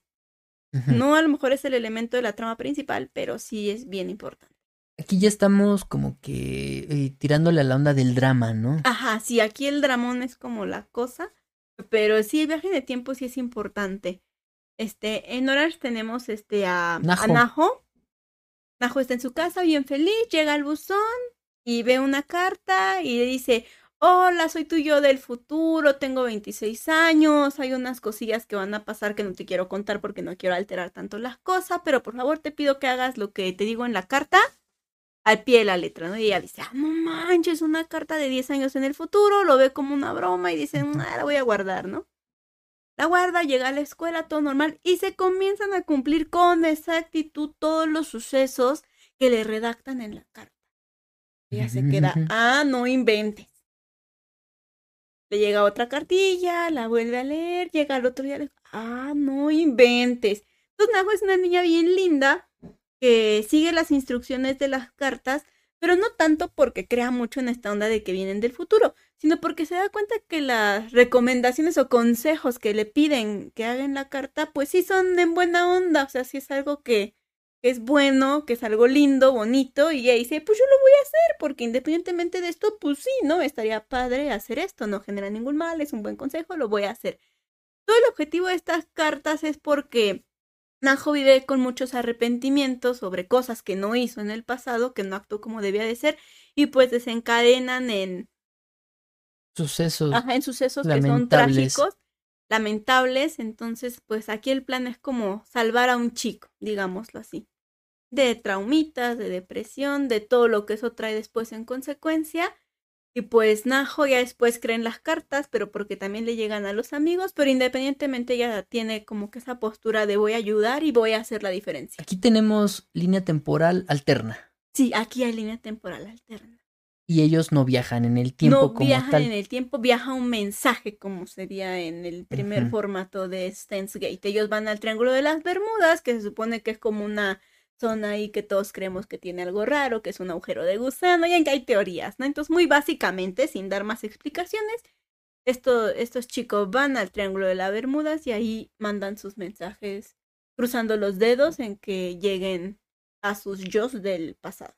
Sí, fíjate que está muy cañón esto de la parte del drama, ¿no? Porque nos damos cuenta de las personas ya, ya estos chavos que ya son adultos, 26 años, y, y, y teniendo este tipo de arrepentimiento, ¿no? De que, ay, hubiera hecho esto para que esto no pasara, y pues la neta me siento mal, a tal O grado de que van allá, ¿no? ay, como en el esposo de Najo, ¿no? ¿Cuánto sería su arrepentimiento? Que él ya teniendo su familia, sabiendo que probablemente su familia no podría existir, pero aún así puede más su arrepentimiento que el cómo vaya a afectar a su futuro, ¿no? Las decisiones que ellos tomen en el pasado. Sí, sí, está bien rudo este anime. Lamentablemente la animación en los episodios finales, Oh, ay, se cae por el caño, deja mucho pero que desear. ignoran, ignórenla, es un buen anime. y aparte ya está en español latino, ¿no? Sí, ya, ¿verdad? Sí. Sí. Y es viejito, y es viejito. Otro anime poderoso toca, ¿no? De los favoritos de la gente. Red Zero, Starling Life in Another World, también es del 2016. Y me encanta porque es la fusión entre viajes en el tiempo, y, se cae, y las aventuras, y está muy padre la combinación, ¿no? Pero no dejan de lado que la habilidad de viajar en el tiempo del protagonista, pues es la, la protagonista, ¿no? Su habilidad. Sí. El, que el Return by Death, o como se diga. Ajá, el regreso de la muerte. Me encanta. El personaje principal pues se llama Subaru, tiene esta habilidad, el anime empieza bien normal, ¿no? Está ahí como en Él un es un nini, ¿no? A final de cuentas, Ah, Subaru. pues sí, no que ni estudia ni nada, y ya después te enteras por qué, te lo van contando en el anime, pero pues él está ahí como que en el, en el Oxxo, en Seven, o como se llame, donde está él. lo atacan y se muere. Lo atacan, lo atropellan, ¿no? Lo No, es como un atraco, ¿no? No recuerdo. Bueno, yo me acuerdo que es un evento de violencia. Sí, un evento en el que él se muere. Ajá, el punto es que se muere y. Despierta ya en Ajá, el... despierta, pero despierta en el otro mundo, ¿no? De ahí su... el nombre El de nombre, este ajá. anime, ¿no? Starting Life in Another World. Entonces está bien padre porque ahí pues ahí pasan unos eventos, pues él entre que entre que duda y no, me encanta que no entre en shock y la historia sigue, o sea, es continua, como que no se detienen mucho de, ay, ¿dónde estoy la chingada? O sea, no, como que el chico luego luego dice, ¿qué está pasando aquí? Quiere preguntar cosas y pasan cosas que ni él quiere que pasen y se va, se va involucrando, se va involucrando, ahí luego luego conoces a los personajes, lo que más o menos pasa. Y el punto es que cada que va a pasar un evento en donde pues él muere o va a morir, Sí, muere. regresa. O sea que está obligado, señores, a evitar su muerte. No se puede morir. Sí es. En- Prácticamente. es Prácticamente se muere tantas veces que no. Pero sí le duele. Claro que Eso le duele. Y chido. esto está genial porque dice, pobre hombre, o sea, que tenga miedo a morirse, pero porque ya se murió. Sí, fíjate que, que al inicio de el, creo que los primeros 10 episodios de la primera Están temporada, pesados. Eh, más o menos, sí, porque uno piensa que va a ser la típica trama, ¿no? Y se cae, waifus, este, pero ya cuando sale el enemigo de, como tal, este, ¿cómo se llama? Beetlejuice. Sí, el primero, ajá, se llama así bien raro y cuando sale el tema esta de la bruja y todo esto, Se como empiezan que a poner las cosas más, más hard y las expresiones de Subaru. amo da que dibuja Subaru, miedo. señor, mis respetos, yo amo todas las expresiones faciales de Subaru porque me hacen caer en la cuenta de su dolor, de su sufrimiento y aunque pareciera un Shinji cualquiera que es bien chilletas y que llora por todo, pero que quiere salvar a todos, pero que a la vez no se quiere involucrar porque no quiere sufrir. Exactamente la misma personalidad tiene Subaru. Él tiene este toque de que es un poquito más valiente, más entrón, ¿no? Como que dice, "Ay, ay", y a la mera hora el amor, digámosle así, ¿no? Este lazo que ha generado con los personajes le gana y dice, pues ni al case, pero en sus expresiones tú te das cuenta que aunque él es valiente y, y así, no deja de chillar, o sea, no, no deja de chillar, ves todo el sufrimiento, ves todo el dolor y digo, ay Dios, estas ilustraciones están del uno, están geniales.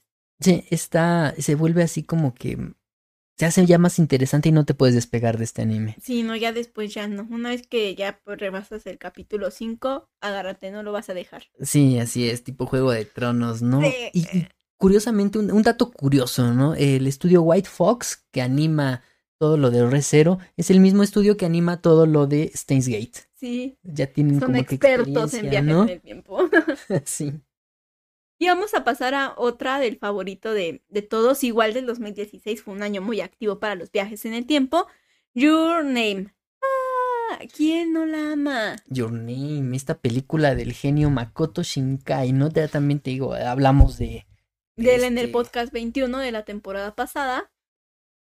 Y yo creo que es amada por todos y se presenta el viaje en el tiempo en esta película de forma no convencional, porque recordemos que Makoto Shinkai es una persona que rescata mucho las tradiciones de Japón y las planta, ¿no? En, en sus películas. Sí, Y aquí justo es un efecto como de tradición, magia y convergencia que hace que todo esto suceda. Sí, rescata elementos del folclore de allá de. Japón, de todas estas tradiciones que tienen, dioses, eh, y lo, lo imprime de tal manera en la película que no te das cuenta que es una película de viajes en el tiempo hasta que llegas por ahí a las tres cuartas partes de la película y dices, ah, no man, qué revelación. Claro, esa es una revelación tan, tan hermosa porque, como indica Kira, este, esta, esta forma de tomar los viajes en el tiempo con líneas alternas está genial porque aquí son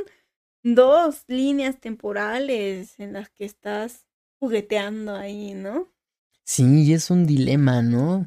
De, de, de, saber cuál es cuál y en qué momento está pasando, existió esta, no existió esta. A Makoto Shinkai le vale todo lo, la, la física, ¿no? Se sí, porque introduce se salta de las normas. Ajá, así bien sublime. Ah, ¿Por qué? Porque un, el dios del saque de arroz quiso. Fuerzas. ¿Por qué? Porque, ah, sí, pues la teoría de cuerdas la voy a explicar en una pulserita que está hecha de hilos que son cuerdas. Así Tómala. Es, está muy chido ese. Ahí está tu teoría de las cuerdas, ¿no? Ese, ese dato, ¿no? Ese detalle, ¿no? Tan sí, sutil. Y que, y que la abuela lo explica perfectamente, ¿no? Se lo explica a ella.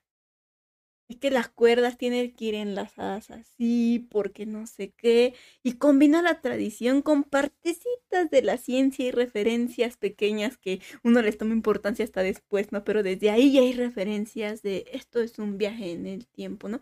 Pero al mismo tiempo es como un don heredado, Uh -huh. porque esa familia se ha dedicado siempre a hacer como estas cuerditas y la abuela te dice, yo también me acuerdo que yo soñaba con un muchacho, pero ellos y su mamá también, y yo me acuerdo que tu mamá también soñaba con un muchacho, o sea que ellas ya les había pasado también, pero ellas lo dejaban en eso, O sea, en ella un era sueño. Ella era una habilidad como Era tal. una habilidad, pero porque practicaban esta El tejido. el tejido y Los lo telares. del saque de arroz. Ah, el ritual de saque de el arroz. ritual del saque del arroz.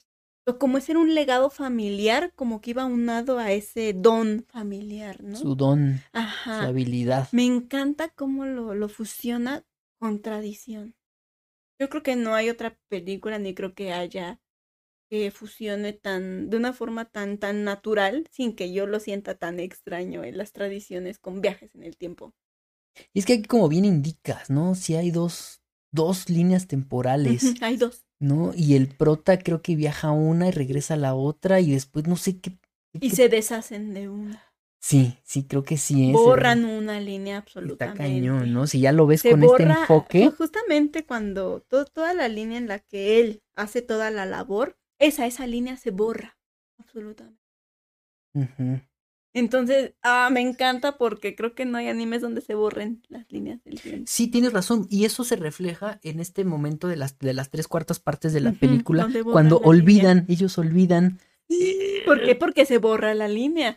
No, no, no, es genial. Qué, qué loco. Está ¿no? de más decirles que, que la vean. La temática empieza muy bonita, muy de una chica del campo que ama la ciudad y un chico que está harto del ajetreo de la ciudad y le gustaría estar en un lugar más pacífico.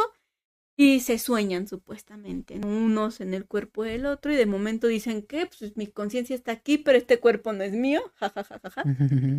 Y pues a darle a la vida, ¿no? Yo tengo cosas que hacer. Y al mismo y así como para uno es muy feliz el asunto, como para la chica, porque es exactamente el deseo que pide en uno de estos templos que tienen arcos y dice, oh Dios, mi deseo es realidad aunque sea en un sueño, ¿no? Pues voy a soñar bien Agustín, ¿no? Estoy en Tokio y ella chica feliz de variar. El otro chico, pues no tanto, porque tiene cuerpo una chica, un poco más complicado el asunto. Y en, y en este pueblito, ¿no? Que es como tan tradicional y le dicen que tiene que hacer ciertas cosas y así que las mujeres cargamos en nuestro ancho este espalda. Y, y pues él agarra también como la onda de qué está pasando y hasta que caen en la cuenta de que no es un sueño, ¿no? Es una realidad que se está repitiendo y que sí están generando cambios y repercusiones en sus vidas reales y pues ya como que se ponen de acuerdo y se hacen unas notitas de equipo ahí yo no sé de qué en el celular y toda la onda. Está bien padre, me gusta mucho. Sí, fíjate que yo creo que es de las mejores películas, si no es que la mejor película que ha hecho Makoto Shinkai. Ya habíamos hablado de esto en el, en el podcast 21 y yo creo que esta es su cumbre, ya, ya lo he expresado muchas Sí, veces. Tenki no Ko creo que no estuvo a la altura. Es es que Your Name tiene todo, la música en el preciso momento, Sí. la historia, el desenlace, y más cuando uno ya está, ya está acostumbrado al trabajo de Makoto Shinkai, que espera lo peor, que esperas lo peor, ¿no? Para los protagonistas. Te da un pequeño giro y, y- y le agradeces. Sí. Y es Sí, sí. agradecido por siempre. Yo sigo agradecida. Makoto. Gracias, Makoto. Sí. Pero pues bueno, eh, tenemos otra, otra recomendación, ¿verdad, Andy? Sí, sí, sí, nos faltan dos recomendaciones, ¿no? Qué bueno, sí. Nos faltan dos.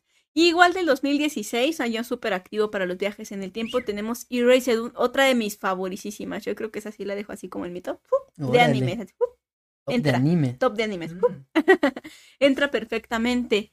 Eh, tenemos a Satoru Fuji... No, Fujinuma. Fujinuma.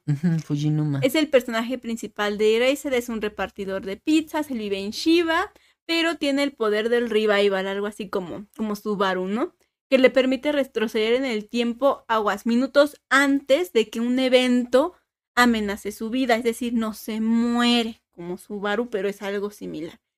Momentos antes de que su vida o su existencia se vea en peligro, como que se activa su, su don y regresa. Ah, pero tampoco es consciente, no lo puede No, controlar. no lo puede controlar. Ok. Subaru llega a un punto en el que sí lo puede controlar porque él se puede matar, ¿no? Si así Ujú. lo decide y reinicia, ¿no? Digamos. Aquí así. todavía, aquí no se mata este chavo. No, no tiene que suceder eso. Y como no hay un factor, un acto en donde él tenga el control, pues él va así, como marinero en la corriente. Mm, Así. pobre Como, como conforme vayan, vayan pasando las cosas. Entonces, este, en su casa hay un suceso del que obviamente pues él no tiene, tiene control, su mamá es asesinada, él llega a casa de la mamá. Pasa en el primer En episodio. el, pasa en el primer episodio, muchachos, es inevitable, al minuto 10 pasa. o sea. y él está ahí en la escena del crimen y puf. Obviamente llegó, vio a su mamá muerta, la abrazó, todo él está en la escena del crimen. Y como esto pone en riesgo su existencia, regresa en el tiempo.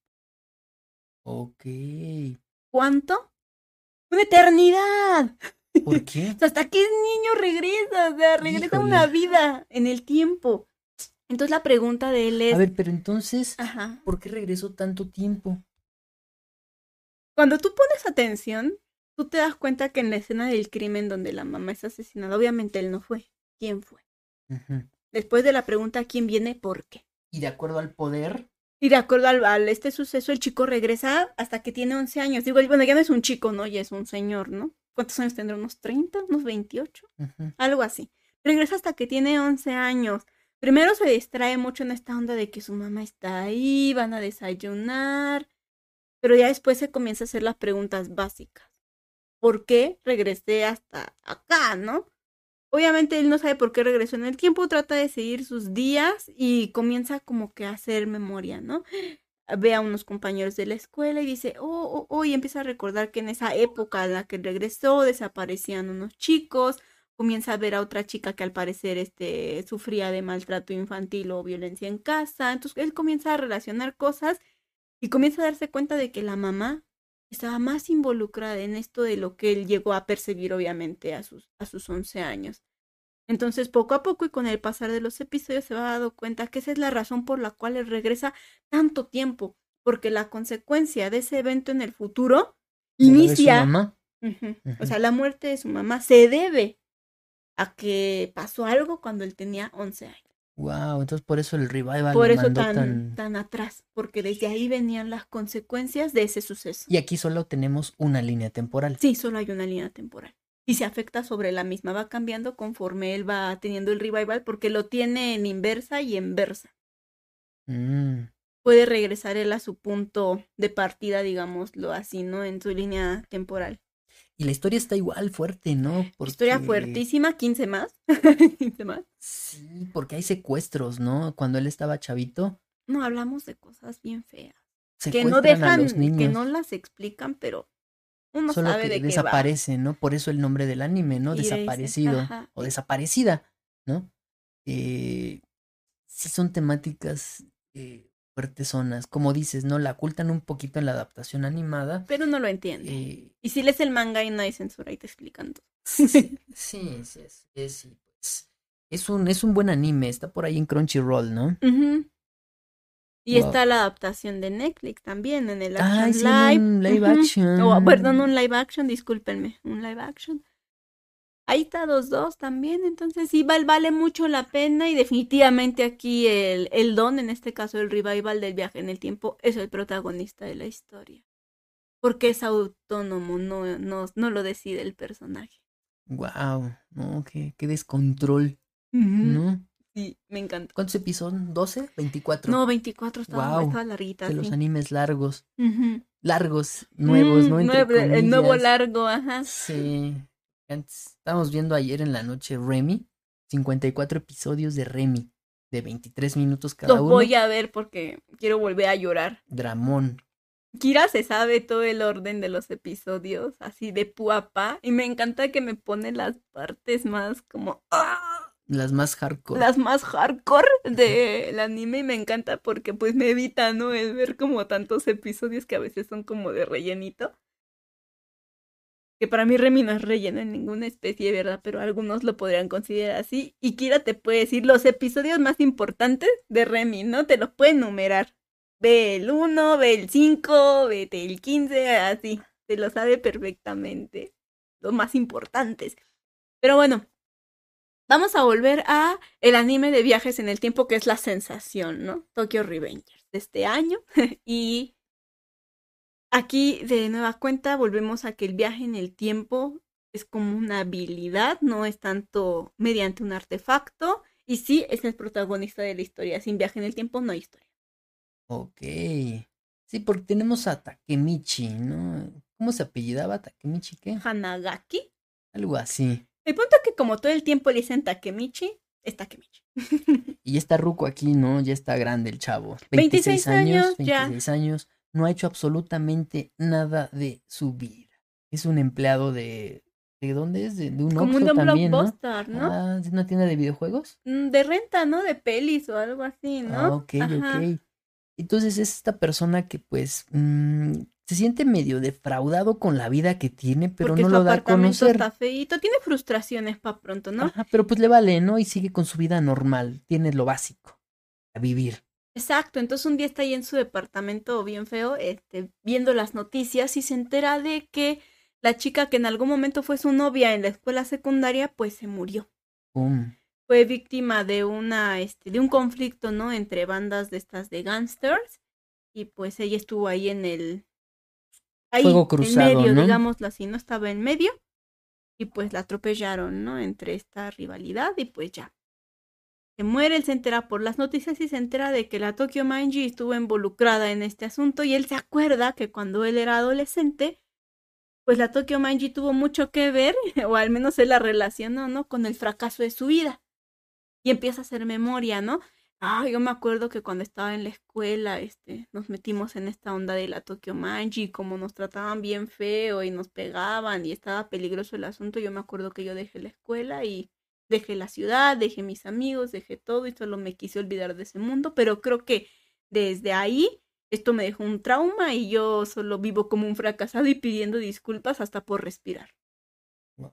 Entonces él llega como a esta onda y va caminando por la vida, ta, ta, ta, ta, ta, va en el subway, bueno, en el metro y alguien lo empuja a las vías. del tren.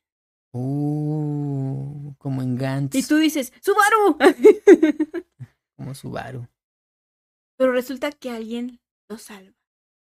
Y para salvarlo hace lo único que yo creo que puedes hacer en este momento, tomarle la mano o darle un tirón de la mano a ese alguien que se está cayendo, ¿no? Por inercia, ¿no? Por inercia tú extiendes tu mano porque es lo más largo, ni modo que le des el pie, ¿no? Y él despierta en una habitación de un hospital y enfrente está un chico, bueno, alguien más joven que él. Y este chico pues, comienza a hablar con él, oye, esto, aquello, tú conocías a mi hermana y así comienzan a hilar los dos unas conversaciones. O eso es después, perdóname, creo que ya me... Mm, es después. Esto es después entonces. Sí, eso ya es después porque en el momento en No, que entonces en el momento que él no despierta en el hospital, disculpe, me re- despierta en la en escuela. su cuerpo de Ajá, adolescente. de adolescente. Perdónenme la vida, sí, muchachos, discúlpenme. Sí. Sí, él despierta en su cuerpo de adolescente y pues no se da cuenta de nada, ¿no? Dice, ay, me veo raro, ay, qué peinado tan extraño. Sus pelos. Pintos pintados, ¿no? De Sí. amarillo. Ahí peinado como Hanamichi Sakuragi, porque retrocede cuántos años? Diez, once, 12. ¿no? 12 años, años. retrocede un buen. No, tenía 26, regresa cuando tenía 14, 15 años en la Ajá. secundaria. Sí, sí, son 12, bastantes años. ¿No? Y entonces dice, ay, estos se parecen a mis amigos de la secundaria o cosas así. Y ya, y Ujú. ya cuando le hablan, dice, ah, no, ¿qué está pasando? Regresé, en serio, regresé, en serio, me están dando una segunda oportunidad de enmendar De mis mi errores. vida, ¿no? Ajá. Pero pues ni, no- ni sabe qué onda, ¿no? Y entonces ya es cuando eh, se topa con la chica con la que era su novia en la secundaria. Que es su novia, ¿no? Eh, ¿Cómo se llamaba? Sakura. Hina, ¿no? ¿Hina? Hina Sakura. ¿Era Sakura? Se me fue el nombre, ¿eh? No, pero Hina, bueno, sí, en el anime le dicen. Hina, Ajá. discúlpeme. Eh, y pues ya súper feliz, ¿no? Y, y es cuando le cae el 20, ¿no? De, se acuerda de la noticia que vio y dice Ajá. miércoles. Entonces yo creo que estoy aquí posiblemente por algo relacionado con esto. Eh, pero ahí es cuando en este primer episodio ya se topa con el hermanito, ¿no? Que es, es un niño apenas, ¿no? Eh, y de repente le da la mano, ¿no? Y al final del primer episodio le da la mano y ahí es cuando vemos las chispitas. ¡prum! Es cuando regresa. Y se ve como en una habitación de hospital. Ajá, al presente, regresa al presente y ya el hermano le dice, ah, no, pero espérame, eh, Takemichi le dice al hermano que, que sin importar lo que suceda, él va a salvar a, a su hermana. a Y le da datos, le dice el día, ¿no? Este Ajá. día, que no salga, o sea, como que le empieza a soltar como cositas. información. información. Entonces, obviamente se nota en el futuro que esa, que esa información pues tiene su Sí, repercusión. porque ¿no? el hermano eh, por esa situación se dedicó a, a- a ser policía, detective de policía, detective, sí. ¿no? Y es ya cuando despierta a Takemichi en esta, eh, en el futuro, en su presente más bien, ¿no? Porque aquí solamente igual tenemos una línea temporal, Sí. no tenemos multiversos hasta ahorita. Hasta ahorita no, y, y creo, creo que lo van a mantener así porque pues hay, hay cosillas que sí permanecen y que tienen su consecuencia en el, en el futuro. Ahí es donde te das cuenta que es una misma línea temporal. Ajá, y aquí es cuando ya el hermano le dice, no, pues sabes qué, sí te creí, Ujú. sí te creí, y pues... Aquí eh, estamos. Ajá, y entonces hazme el paro de salvar a mi hermana. Entonces, pues ya, eh, están buscando que, cuál es el detonador, ¿no? El instrumento, el artefacto que hace que, que viaje al pasado este Takemichi. Y pues ya se dan cuenta que es con cuando choque se- de el manos, choque de manos entre los dos. Ahí sí, quién sabe quién tenga el poder, si Takemichi O o el, el hermano, hermano, o los O dos, los dos. ¿no? Que sea un complemento como una batería Ajá, positivo y pues, negativo y. Quién el sabe choque. quién de los dos genera electromagnetismo, pero está interesante la temática, igual sin artefactos, una explicación simple para no, con, no profundizar tanto y centrarnos en la temática del drama. Y yo creo que esta es como una generalidad de los animes de viajes en el tiempo. Yo creo que siempre, por y para toda la eternidad, se van a tratar de salvar a alguien. Este dilema ético del valor de la vida y lo que estás dispuesto a pagar por ella, ¿no? Sí, sí, a final de cuentas, esto es lo, lo importante, ¿no? Por algo ¿Qué regresan. es lo que justifica el viaje en el tiempo? Así es, y es así como que en todos los, todos los animes, al menos así es, ¿no? Vamos a salvar a alguien, punto muerto, ¿no? Sí, tienes este, toda la razón, Andy. Yo creo que estos son los animes como que más interesantes, ¿no? Ajá, Más de viajes que, nos han, gus- han gustado A nosotros, ajá, y que son altamente recomendables. Sí, porque pues como saben, ¿no? Hay Uno- muchísimos y debe sí, haber uno no es tan conocedor, ¿no? No hay tiempo de ver tanto anime. Y ya somos veteranos aparte, tengan paciencia. Sí, me quedo dormido viendo películas después de comer. Pero bueno, para tener más ilustración y un poquito de más amplitud del tema, este Kira este, lanzó el día de hoy una preguntilla ahí en el, en el Twitter donde los invitó a mencionar un anime con viajes en el tiempo y a ver, cuéntame qué, qué dijeron ahí mis, mis seguidores. Sí, aquí eh, tenemos, tuvimos varias respuestas, 14 me gusta y 2 retweets, muchísimas gracias. Esto fue hace 11 horas, tiempo podcast, 11.32, acá hace 13 horas. Sí, ya, ya, ya, ya, casi, casi. Entonces, este, nos dicen, Guillermo, Guillermo nos dice, knowing to you other self, No lo he visto. knowing to you other self, no, eh, no, no me suena, caray. Oye, excelente recomendación, Guillermo, porque pues no. Es del 2005 este anime Es que está viejito. recomendando. Eh, es dirigida por Kazuki Akane y Kenji Yashuda y producida por el estudio State Light. Nos dice este argumento que 15 años en el futuro tiene lugar una violenta batalla entre dos espacio-tiempo, la teoría de la relatividad de Einstein, este modelo matemático. La Crima, un posible futuro de nuestro propio universo en el que se ha desarrollado una tecnología de ficción basada en la física cuántica y Shangri-La, una dimensión con la intención de destruir todo el tiempo y el espacio. Oye, esto está súper fumado, está muy chido. La clave para detener la invasión de Shangri-La es un misterioso objeto conocido como el Torque de Dragón. Un grupo conocido como los Caballeros de Dragón es enviado a través del espacio y el tiempo para encontrarlo. En el presente, una niña de 12 años de edad llamada Haruka y su amigo Yu se encuentran tras escaparse de casa. Uno de estos caballeros llamado Karasu. Este cree que Haruka es el toque de dragón. Oye, no, la pues hay tengo que que, verlo, ¿eh? ver, oye, no es así, la voy a apuntar. Y ve ¿eh? lo que dice aquí esta información. El planteamiento de la serie utiliza conceptos co- de la física conocidos como espacio-tiempo, eh, la forma Ouroboros, en fin. Uy, está muy padre. Oye, sí, y es más viejito de los que habíamos 2005. mencionado, entonces, Muy bien, excelente recomendación, Guillermo. Muchas gracias. Eh, ahí síganlo, es arroba arrasola b guille. Eh, el usuario lo tenía que decir, arroba pilcauru, nos dice Inuyasha, lo que habíamos comentado. ¿no? En un principio. Es, es el medio. sí, es lo que propicia la temática, pero por la temática es juntar los pedazos de la perla de Shiko. Sí. Yoshiko Mugiwara, arroba Yoshiko13, nos dice Dragon Ball. Sin más como eso, Dragon Ball, ahí está, tengan su anime de viajes en el tiempo. Dragon Ball.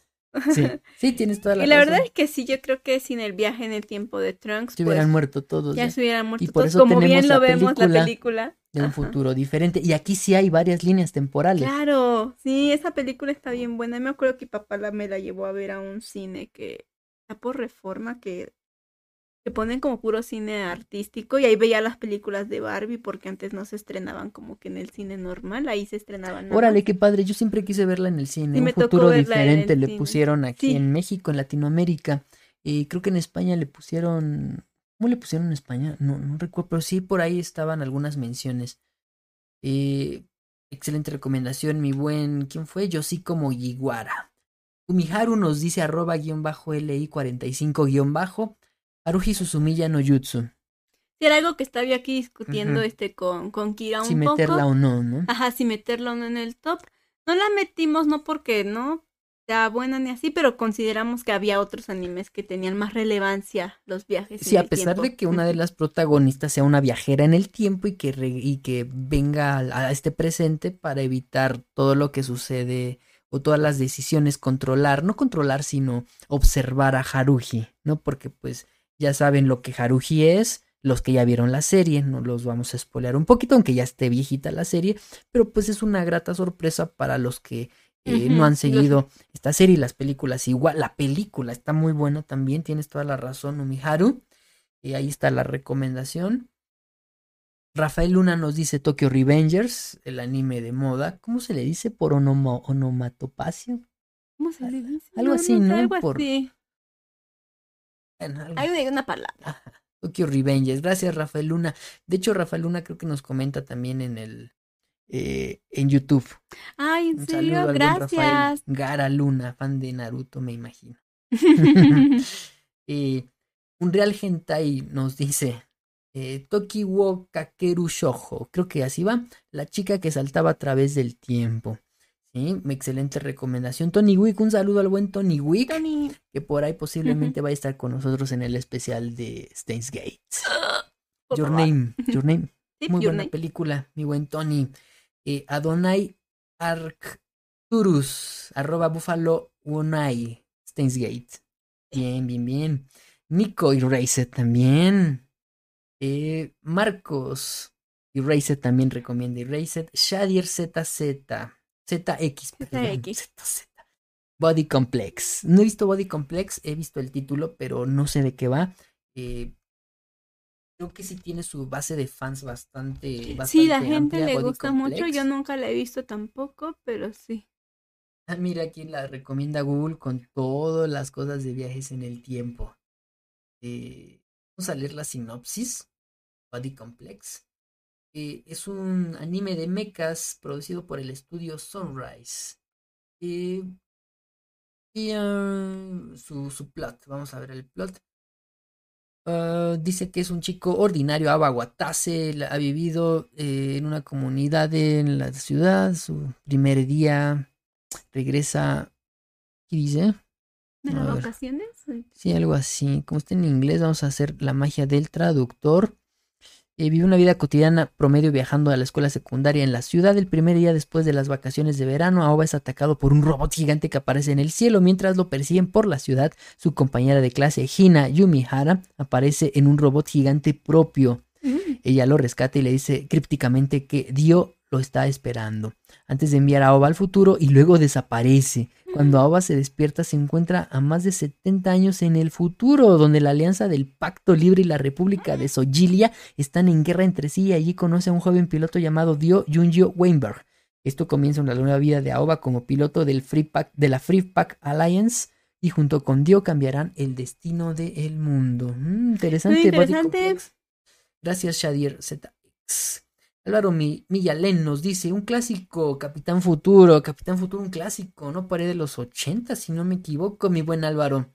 Y fíjate que es, este anime está basado en un cómic como tal, Sí, un cómic oh. americano. Si no me equivoco, si ya me equivoqué, ahí dejen en los comentarios. Y Sachir nos dice que Iraize también, Boku Dakegai Nai Machi. Aquí el que nos faltó, pero no sé si pueda entrar. Ajá. Este, Mirai Nikki. Se me hizo extraño que no lo mencionaran. Mirai Nikki, oye, sí, está interesante Creí que lo iban a porque- mencionar los chicos. Igual no es como que el centro, ¿no? De El- la, el de la- diario del drama, futuro. pero Aquí se supone también, ¿eh? que nuestro protagonista tiene un, un diario, ¿no? que puede, que le le puede dice el dar. futuro. ¿Cuántos? ¿Cinco minutos de Ajá, anticipación minutos o una semana? Algo así, ¿no? Pero el punto es que ellos Recibe mensajes de, que él ha escrito del- en, el, en el futuro. Ujú. Sí, está padre porque eso es como un, un su- survival game, ¿no? Un reality show de a ver quién, quién queda vivo para convertirse en el nuevo dios, en. Deus Ex Machine. Entonces, Digo, no es como tanto, pero también incluye ahí. sí, porque en el final física. sí está, está bien super fumado, Sí, el ¿no? final está bien volado, pero no hay mejor final para esa serie. Está, está muy padre, gusta el final. interesante. Eh, la música de esa serie también está muy buena. Ay, sí. Creo que es uno de los openings más favoritos de todos y todo el soundtrack también está bien dinámico. Ujú, Mirai Nikki. Y bueno, pues ya no se me ocurre otro. Muchas gracias por sus recomendaciones. Me llevo dos. Me llevo Nana y Body Complex. Se, se escuchan buenas. Sí, esta, la, la, la primera, ¿no? La que Sí, comenta. Nana-. Ajá, se, se escucha muy buena. Entonces sí, la- sí la voy a ver. Y más porque es viejita. Yo soy bien, este, bien nostálgica. Sí me gusta ver animes viejitos. Y bueno, esto sería todo por parte del tema principal. Y vamos a pasar al bloque tres recomendaciones de streaming rápidas. Así que por favor, no te vayas.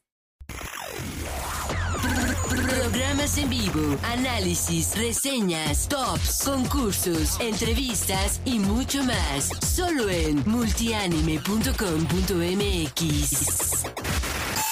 Y ya estamos de regreso en el Multianime Podcast número uno de la tercera temporada, bloque tres recomendaciones de streaming rápidas. A ver si nos sale rápido, porque son, ahora sí tenemos casa llena en cuestión de recomendaciones de streaming. Tenemos de Netflix, de Prime Video, de HBO Max y de Disney Plus. Así esta semana pues nos pusimos a ver cosillas y pues empezamos con Netflix. Yo creo que ya a estas alturas todo el mundo ya la vio, este Vivo. Me sorprendió, es un filme animado, musical, de la mano de, de Sony y no sé qué otro estudio más, la verdad no me lo aprendí. y yo creo que estas nuevas entregas que está haciendo Sony, como también lo fue lo de la familia no sé quién contra las máquinas, Mitchell. Michelson. Los- no, los la familia Mitchell. Mitchell. Ajá, la familia Mitchell con las máquinas. Me encantó y esta no es la excepción. Creo que es la única película musical animada que he visto de, De Sony. de Sony y me encantó. Sí, porque el hacerle competencia a Disney, en donde ellos son los maestros de las películas animadas musicales en CGI, está, está cañón, ¿eh? Y Vivo lo hace de una manera que te sorprende de, eh, eh, de manera agradable, ¿no, Andy? Eh, porque pues tenemos una historia que posiblemente te saque de onda un poquito, porque no estamos acostumbrados a escuchar música latina en estas eh, películas musicales animadas, ¿no? Estamos acostumbrados a que sean puras poperas, ¿no? Puro pop, ajá. Entonces aquí la historia se desarrolla en La Habana, Cuba. Y hay un monito, un Kinkayu, que tiene la misión de llevar un, un mensaje, digámoslo así, ¿no? De parte de, de su cuidador a el amor de su vida. Sí, sí, tienes toda la razón, está, está fuerte la película. En los primeros 10 minutos te estruja, ¿no? Así también dice, oye, ¿esto quién lo está haciendo? ¿Netflix o qué? Digo, este, Disney o qué les pasa, ¿no? Tiene la calidad de en la primera canción que dura unos 5 minutitos, tal vez 4, te explican todo. Sí, te lo explican todo. Son como, ¿qué serán? ¿Cuántas canciones tenemos en la, en la película? ¿Unas Una, siete dos, quizá? Tres, cuatro, cinco, siete. Siete películas. Sí. Canciones. Lo siento. Siete canciones. Está muy bien. La ¿no? trama está bien linda. Habla de, de, estos temas como no dejes para mañana lo que puedes hacer hoy. Sí, y. Esto eh, de los asuntos pendientes. La, eh, las voces en español de, de, del monito cantante es de Kalimba. ¿no? Y pues está padre escuchar a Kalimba después de tantas broncas que tuvo. Eh, eh, está chido que, que, regrese, ¿no? Que retorne, sí, me, me gusta verlo de, de, regreso, independientemente de las, de las circunstancias. Y yo creo que este monito revela mucho de su personalidad propia, ¿no? Independiente a la película. Sí, el monito es el que lleva el nombre de Vivo. ¿no? Vivo, así es. Eh, te lo pone su, como dijiste, ¿no? Su cuidador. Eh, ellos son cantantes, ¿no? Son artistas, bueno, son, son, son artistas, ¿no? Tipo Este tipo el señor Vitalis tipo y Remy, ¿no? Al final de Yo creo que por eso vimos Remy. Sí, también, nuestro ¿no? inconsciente nos guió. Ah, y entonces por aman la música, ellos viven de eso, les gusta mucho, la gente de, de ahí, de esa localidad de Cuba, Disfruta los conoce ellos, bastante, eh, los, los quieren mucho, ¿no? Todo, todo es vida y dulzura y todo el rollo, hasta que, no voy a decir spoiler, tranqui Andy, tranqui, tranqui. Yo no lo haga. Eh, no, no, eh, ellos tienen que ir a otro lado, ¿no? A otra parte, a Estados Unidos, tienen que ir a Estados Unidos. ¿Y qué pasa cuando tú estás bien ligado a tu lugar de residencia? Sí, y, no. y te cambian las cosas. La resiliencia al cambio está cañoncísima, ¿Y ¿no? qué consecuencias genera el ser resiliente? Sí, no está cañón. Y es lo que le pasa al monito. El monito dice que no quiere ir. Porque él ama su vida, Ajá. así como es. Ujú. Sí, así es. Pero pues diversas, por diferentes circunstancias, pues tiene que ir a fuerzas, ¿no? Tiene que ir a fuerzas a, a cumplir con este como que encargo, ¿no? digámoslo así. Sí. Eh, y ahí se, se desarrolla la trama, no vamos a decir por qué tiene que ir allá a la de a fuerzas. Eh, es una película bonita, familiar, Familiar, sí. y, y yo Habla creo que- sobre los pequeños, e insisto, la resiliencia al, al cambio, a que no a fuerzas tienes que ser tú, mi vida. Todos tenemos la opción de mejorar siempre, a cada momento, todos los días, toda la vida que tú como eres, no eres perfecto. Y eso es parte de la evolución de las personas. Sí, y es una forma de incluir a todas estas personas que, vi- que pasan por estos momentos, ¿no? Eh, salen otros protagonistas, una niñita que... digo, esto va muy bien para los pequeños que dicen así como yo soy, me tienen que aceptar porque yo me acepto, porque yo esto. También se vale que te quieras, que te ames como eres, pero entender que no, que no somos perfectos y que todos podemos cambiar para ser mejores más allá de para adaptarnos nos puede traer consecuencias buenas. Y yo creo que la personaje de la niñita que podemos ver aquí es la es la calca perfecta de esto, ¿no? De cómo es diferente, un tanto rechazada, pero que le gusta, pero que se acepta como es. Se aferra tanto a esta idea de que tiene que ser tan como ella es, que no se deja mover, ¿no? Y ese tipo de inclusión está padre. ¿no? No, no tan forzada. Está padre porque exactamente no se da forzada, pero también el cómo la mamá influye en tienes que hacer este cambio y no porque yo quiera, sino porque eso te puede hacer una mejor persona, ¿no? Como en este caso es la interacción con otras personas, ¿no? Podría darse en otros escenarios. Y me encanta que de alguna forma nos enseñen como seres humanos a que no estamos cambiando porque somos malos y necesitamos cambiar, sino porque es parte de un proceso de mejora continua en el que yo siempre puedo ser una persona mejor, siempre. Sí, toda la razón. Está padre ese mensaje también, digo, para los niños o los adolescentes que tienen estos Esta tipos película supera a varias de Disney, ¿eh? Sí, Y a sí, varias de sí, Pixar. Yo creo que supera a Luca. sí, sí, sí, sí. Súper recomendada, vivo en Netflix. Este, ¿qué más vimos? Eh, Prime Video, toca Prime Video. ¿Qué vimos en Prime Video? A ver, ¿qué vio todo el mundo en Prime Video? Evangelion. Vimos todos, todos vimos Evangelion. Aquí no era el momento más esperado de la vida, el momento más esperado por toda América Unida. La llegada de Evangelion 3.0 más 1.01 a, a la plataforma y obviamente la vimos y me gustó. no sé cómo resumirla, no sé cómo comentarla sin pecar para los expertos y sin quedarme amplia para los que no conocen. Me encanta, creo que ya lo hablé en el bloque de las noticias, esta relación que hay entre The End of Evangelion y esta está bien genial. Empieza un poco lentita, pero necesaria para poder terminar con todo, con todo el contexto. El final se me hace más justo de lo que yo esperaba. Es un final que los fans están agradeciendo, ¿no? Sí, sí, porque yo esperaba. Ay, no sé si decirlo. Bueno, es obvio para los conocedores, para los no, pues no es tan obvio, pero yo creo que yo sí esperaba esta. Este reinicio, digámoslo así, ¿no? Ok. Las ciencias así ambiguas este reinicio yo creo que todos sabíamos que iba a suceder porque estaba ya tan tan canijo lo que estaba pasando que era dudoso saber si algo siquiera quedaría en pie, ¿no? Más allá de la instrumentalización humana o de todo lo que llegara o no llegara a pasar, yo creo que en cualquiera de los ángulos en los que uno lo pudiera ver, la humanidad estaba ya casi extinta en cualquier punto. Entonces, ese reinicio que nos dan era algo que ya era esperado, pero el cómo nos lo dan, como dices tú, se agradece. Porque fue un reinicio súper amable, súper digerible y hasta cierto punto alentador, ¿no?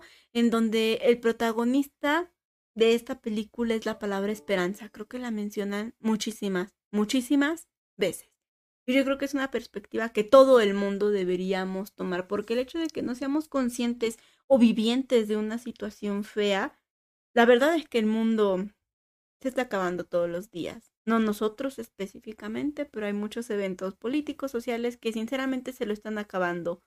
No al grado gráfico como en Evangelion, ¿no? Pero sí el mundo se está acabando. Entonces yo creo que aquí te muestran cómo la palabra esperanza puede cambiar todo eso, ¿no? Y yo creo que este reinicio tan amistoso, tan bonito, nos evoca a solo tienes que tener esperanza y fe de hacer las cosas bien, de hacer las cosas justas para que todo esté bien. Es un buen cierre para la franquicia. Es un buen cierre para la franquicia, me gustó. Sí, fíjate que ahorita está en, en el número 2 en México, entró en el top 10 de la plataforma de Prime Video donde sabemos que su fuerte no es el anime Mm, y está en el, en, el, en el segundo lugar de las películas más vistas en México.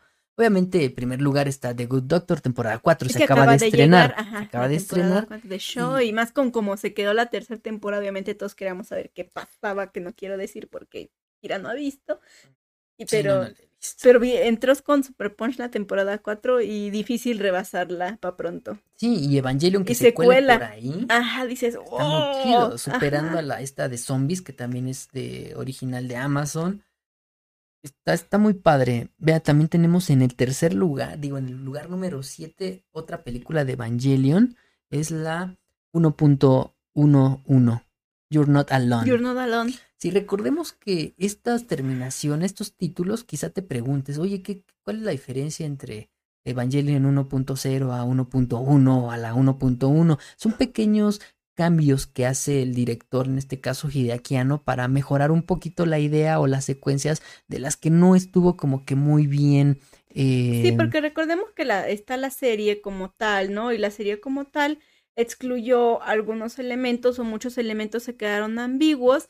Entonces, obviamente se te invita a ver las películas de Evangelion, porque ahí van aclarando puntos, van este, explicando por qué se insertan algunos personajes. Entonces va, va escla- esclareciendo y complementando argumentos que en la serie posiblemente no quedaron Pero de tan hecho, claros. este, puedes, eh, si no tienes tiempo para ver los 20 Puedes ver solo las películas. puedes ver las películas. Sí, no, pero yo me refería a las versiones que tienen las películas. Por ejemplo, en esta de Tries Upon a Time, estamos, perdón, en la de 3.0 más 1.01, estamos viendo una versión diferente a la que se estrenó en. Japón, que fue la versión 3.0 más 1.0. Esta pequeña variación 0, eh, 0. punto- No, Punto tres- cero uno. ajá, punto 01 en lugar del punto 0 es, son pequeños cambios de la versión original en la que Hideaki Anno decidió eh, cambiar, no sé, quizá algún diálogo por ahí, una pequeña escenita que no le gustó. Son como correcciones, ¿no? De a lo que vimos con eh, Zack Snyder y su Liga de la Justicia. Ahí sí fue todo. un- No, no es tan así, no Tan- es tan tan, cañón. pero aquí son pequeñas correcciones. Para los que están en la onda de la informática y cuando sacan versiones de diferentes programas, es exactamente lo, Lo mismo, ¿no? Es la versión 1.111. No, ya así es, estamos hablando de, de, de modificaciones ya más chonchas. eh, cuando realizas una aplicación o, un, o cualquier software, pues ya le cambias esta nomenclatura, pero aquí son solamente pequeñas eh, cositas, pequeños detalles que no te cambian la idea de la película original, ¿no? Por si te estás preguntando, "Ay, ¿qué demonios está sucediendo? No. Y, y bien comentaba Andy, eh, no es necesario ver toda la serie. Para eso se crearon Reveal of Evangelion, estas, estas películas para esta gente que, eh, que como que no estaba tan conforme con lo que habían visto en la serie. Es una versión mejorada de la serie, ¿no, Andy? Sí, ¿Tú qué me prefieres, las películas o la serie? Híjole, yo creo que a nivel de comprensión y de digeribilidad, las películas están más digeribles. Si quieres especificidad y darte tu tiempo de reflexión y de investigación, sí tienes que ver la serie. Dan más detalles, ¿verdad? Me imagino en la Algunos serie. más detalles. Y obviamente las, las peleas yo creo que tienen un poco más de impacto contextual en la serie, pero si no te gusta como que darle muchas vueltas a un mismo asunto, las películas son para ti. Algunos ángeles cambian, ¿no? En las películas Sí, que en la serie. sí. En su Pero apariencia, en su ¿no? apariencia nada más, nada sustancial en la trama. Y si quieres ver la serie, están en Netflix. Las series y Y las, las pelis en películas. Prime. Una, son dos películas, una que es como un resumen Ajá. y la otra que cambia el final, ¿no? De la serie. Sí. The End of Evangelion se llama esa. Entonces yo creo que tienes que ver. Te representan físicamente el final. El final está bien de la serie. Ya sé que me van a juzgar. No lo entendía. Después del review lo entendí. Ok. y después del final de Evangelion, se entiende absolutamente ese final de la serie. Absolutamente. Así todo tonto, todo menso, así como se ve, se entiende. Todo chiquito, todo todo panzón. chiquito, todo panzón, se entiende perfectamente porque tiene mucho que ver con la evolución de este personaje tan odiado por todos. Ok, yendo. Sí, yendo.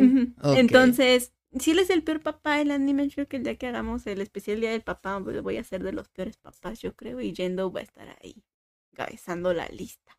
Entonces, si quieres ver y unirte a esta onda de Evangelion 3.0 más 1.01 en Evangelion y no quieres estar perdido, porque sí tienes que ver a fuerzas, aunque sea las otras películas. Sí, sí, sí. Porque sí. si no, obviamente No, no, te no, tienes que ver las pelis y de verdad que sí. La historia vale mucho la pena. No hay dos como esta historia. Bueno, sí, pero no al nivel de esto. Tenemos a Darling in the France, que yo insisto que es un clon dinámico, bien hecho de Evangelion. Me gustó. No quiere decir que estoy en contra, no. Amé Darling in the Franks. Yo creo que es algo similar. Si quieren algo más light y dentro de la onda Evangelion, Darling in the Franks también está, Eh, la puedes ver en Netflix también. está en Netflix. ¿La vimos en Netflix? Mm, No, la vimos en Crunchyroll. Crunchyroll. Crunchy, ¿no? Crunchy, Crunchy. diría Asuka. Asuka Crunchy. Pero bueno, sí, con las películas basta para empaparte de toda esta onda de, de Evangelion.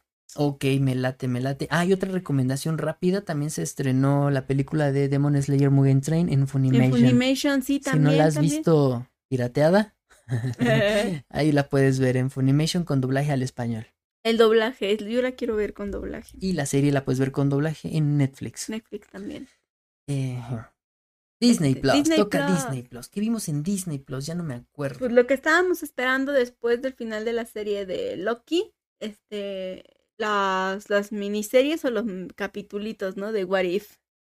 What If es esta serie que Animada. justo, ah, sí, animada, perdón, justo ya está indicando esto del multiverso, Multiverso. y queda ad hoc con este programa, ¿eh? Claro, sí, casualmente empalmó, ¿no? Ajá, sí, porque ya después de lo visto con el final de la serie de Loki, ya vimos que el La multiverso puerta sí abierta. existe, Ujú. ¿no? Entonces el multiverso existe y esta serie de What If nos revoca a eso, ¿no? ¿Qué pasaría si el Capitán América no hubiera sido el capitán, que, que Steve Rogers no hubiera sido el Capitán América? ¿Qué pasaría si, eh, no sé, eh, Bucky nunca se hubiera vuelto malo, Bucky no se hubiera vuelto el soldado del invierno? Cositas así, detalles que pues tienen, al, tener ya el multiverso, tienen todo, todo, todo por qué contar. ¿no? Entonces en el tráiler podemos ver eh, también la, la etapa de los superhéroes zombies, ¿no? Sí, es lo que Eh, estoy viendo. Yo no he visto el tráiler. Marvel Zombies, sí se llama la el, el cómic. Hay un cómic también, también de DC, también tenemos por ahí a, a Superman, es tipo zombie, creo, también por ahí. Eh, fíjate que ahorita que el tipo de animación que están ocupando es el, el cel shading. Yo creo que es una animación que te permite, un tipo de animación que te permite ahorrar muchísimo tiempo por los modelos en 3D y pues ya nada más pones ahí a los animadores digitales a, a animar a estas a estos modelos en, en 3D. Eh, destacan que regresan algunas de las voces que ya vimos de los actores. Creo que no está Robert Downey Jr., pero sí está eh, Steve Rogers. ¿Cómo se llama el actor? Ay, se me fue su nombre. Son, son algunas Ay, se me tampoco. olvidó su nombre. Perdón. Eh, es- está, y está interesante porque pues tiene ese espíritu Marvel, ¿no? Sí, que sea animado, pues está bien, está bien padre. A mí sí me gusta, yo sí soy amante de qué hubiera pasado, sí, me gustan todas las historitas ahí que nos van a contar, entonces la verdad sí se ve padre, sí recomiendo estar No. viendo What If. No sé si vayan a ser como historias pequeñas que acabe, que sean autoconcluyentes en cada episodio. O si van a continuar. o va a ser una misma línea temporal. Ay, quién o, sabe. o van a estar relacionadas con esto ya del multiverso. Quién sabe cómo lo vayan a hacer, ¿eh? Pero pues está muy chido esta, eh, esta propuesta, ¿no? Porque solamente esto me recuerda mucho a una serie que se llama Ellsworth de DC, eh, Otros Mundos, en donde también el concepto es prácticamente el mismo. ¿Qué pasaría si el que, si el mundo de Krypton eh, se hubiera destruido antes de que naciera Kal-El? ¿A quién hubieran mandado a la Tierra? Eh, esa fue la primera historia que leí de, del Ellsworth de, de DC. Está interesante. También es prácticamente la, La misma temática. la misma temática, ¿no? Ya sabemos que entre DC y Marvel se comen las ideas, ¿no? Dice, ay, yo te hago esto y me fusilas esto. Está padre, hay diversidad, me Sí, gusta la padre. diversidad. Y pues ya para finalizar, ¿qué vimos en HBO, Andy? Seguimos, este, déjalo ir. Uh, película. Es película. Está bien bonita, está bien sentimental, es reflexiva, es de aprendizaje y la trama está muy bien hecha. Me gustó mucho. Toma estas películas como tradicionales de de la cinemática estadounidense, ¿no? Del ambiente del oeste y, y escenas de atardeceres bien bonitas y el llano y así. Entonces, después de que tenemos esta temática como de cowboys ahí, este, la historia se basa en un matrimonio de, de dos, este, dos viejitos, ¿no? A mediados del 1950. Sí, interpretado eh, por Kevin Costner y Diane Lane, que casualmente en la película del Hombre de Acero eh, son los papás adoptivos, son pareja también de, de este de Clark Kent. Eso está muy chido, ¿no? Pam, pam, De pam. que hayan retomado esta, esta química que tienen en pantalla Diane Lane y Kevin Costner. Sí, así es. Entonces esta pareja este, vive o comparte en casa este, con, con su hijo y, y su esposa. Este, obviamente pasa el tiempo, pues ellos tienen, encargan un, un bebé, ¿no? Y pues entre la El mamá, hijo, ¿no? ajá, el hijo, ajá, entre la mamá y la nuera, pues cuidan al bebé, como es tradicional, ¿no? En algunas, en algunas familias. En la familia tienen ahí un, un caballo que acentúan que tiene lastimada la patita y pues el hijo sale a cabalgar en este caballo y pues tiene un trágico accidente y a partir de este momento pues empiezan a suceder los, sucesos trágicos de la, de la cinta. El hijo pues se les muere en este accidente de caballo, la nuera pues queda viuda, pasan pocos años, creo que dos, para pues en este proceso en el que ella queda viuda, encuentra una persona y Se casa. se casa, bueno, se vuelve a casar y pues se lleva a su hijo, ¿no? Sí, Entonces, pues los este, abuelos así como que... mm, tristeando este desapego, ¿no? De, del nieto, pero rebasan esta, esta historia algo más allá que los lazos maternales, que también generan las abuelas, porque generan ese lazo maternal con sus nietos, aunque no sean sus hijos. Claro que existe un lazo, y más si los crían juntos, ¿no? Cuando comparten casa o así, o que van mucho de visita y estas cosas. Entonces, pues la, la abuela como que sigue un poco arraigada. Un día, no sé si fue casual o provocado, el punto es que le toca topárselos en la calle y se da cuenta que nuevo esposo de, de su nuera o el nuevo papá de, su nieto no es, no es un buen tipo que digamos, ¿no? No es una buena persona, entonces ella se empieza como, como a estresar, como que le empieza a dar mala espina algo y pues de aquí comienzan a suceder un buen de cosas que están pesadas. Sí, eh, está, tiene algunos momentos medio crudos la película, impactantes en algunos casos, y podemos ver cómo está todo el- el amor de los, de los abuelos, ¿no? Hacia, hacia su nieto, Ay, sí, no. ¿no? Eh, que, que están dispuestos a dar, a ofrecer para que, pues, el nieto no... Se cría en un buen hogar. Sí, porque pues estas personas son como raras, son como los de la masacre de Texas, ¿no? Digo, ¿no? ¿Cómo se llama esta película? Donde es estas familias así súper extrañas, como lo vimos en el videojuego de Resident Evil, el 5, el 6. El 6. Sí, el 6 que es una El que familia así medio extraña. Y estas familias locas que, que comen, no sé, comen gente. Pues no exactamente se comen la gente, pero sí son bien agresivos. Sí, sí. Estas familias que dicen, haces lo que yo diga y no tienen ese límite de dilemas éticos, no para nada. Sí, y esto se ha visto también en otras historias, de- en donde pues los hijos ya grandotes y todo el desmadre obedecen a la mamá o al papá. Ay, y sí, todos, así. y- es. Sí, no, y son súper sádicos. Pero pues ahí la, ahí la tenemos esta recomendación en HBO Max. Si tienen HBO Max, disfruten de esta película. Fue del año pasado, pero pues acaba de llegar a la plataforma. Y también llegó Animaniacs. Ya llegó Animaniacs, al fin ya llegó Animaniacs a HBO Max. Y con esto yo creo que terminamos las recomendaciones de streaming rápidas, 24 minutos de recomendaciones de streaming. Y nos vamos a dónde nos vamos, a qué sección nos vamos, Andy. Los comentarios, los Los comentarios. comentarios del video pasado, así que no te vayas que regresamos. Programas en vivo, análisis, reseñas, tops, concursos, entrevistas y mucho más. Solo en multianime.com.mx. Y ya estamos de regreso en la parte final de este multianime podcast número uno de la tercera temporada. Vamos a leer los comentarios que recibimos en nuestro canal de YouTube del el podcast pasado, del final de temporada del podcast pasado, el episodio 24, animes para celebrar los Juegos Olímpicos de Tokio 2020, parte 2. ¿No? Fue muchísima información de este podcast y pues agradecemos a Sergio Alfaro, nos dice muy buen programa, como siempre, y una pregunta, ¿qué opinan de la fusión de Funimation y Crunchyroll? ¿Y qué tal les pareció la nueva película de Evangelion? Bueno, pues creo que estas respuestas, preguntas ya quedaron contestadas, mi buen Sergio Alfaro, en este podcast. Funimation y Crunchyroll, monopolio. Pero- y yo digo que no, entonces. Pero pues si es en pro de los usuarios, está muy bien, ¿no? sí, Está siempre que bien. sea en pro de la comunidad. ¿Y qué les pareció? Sí, sí, mientras que Sony no haga porquerías.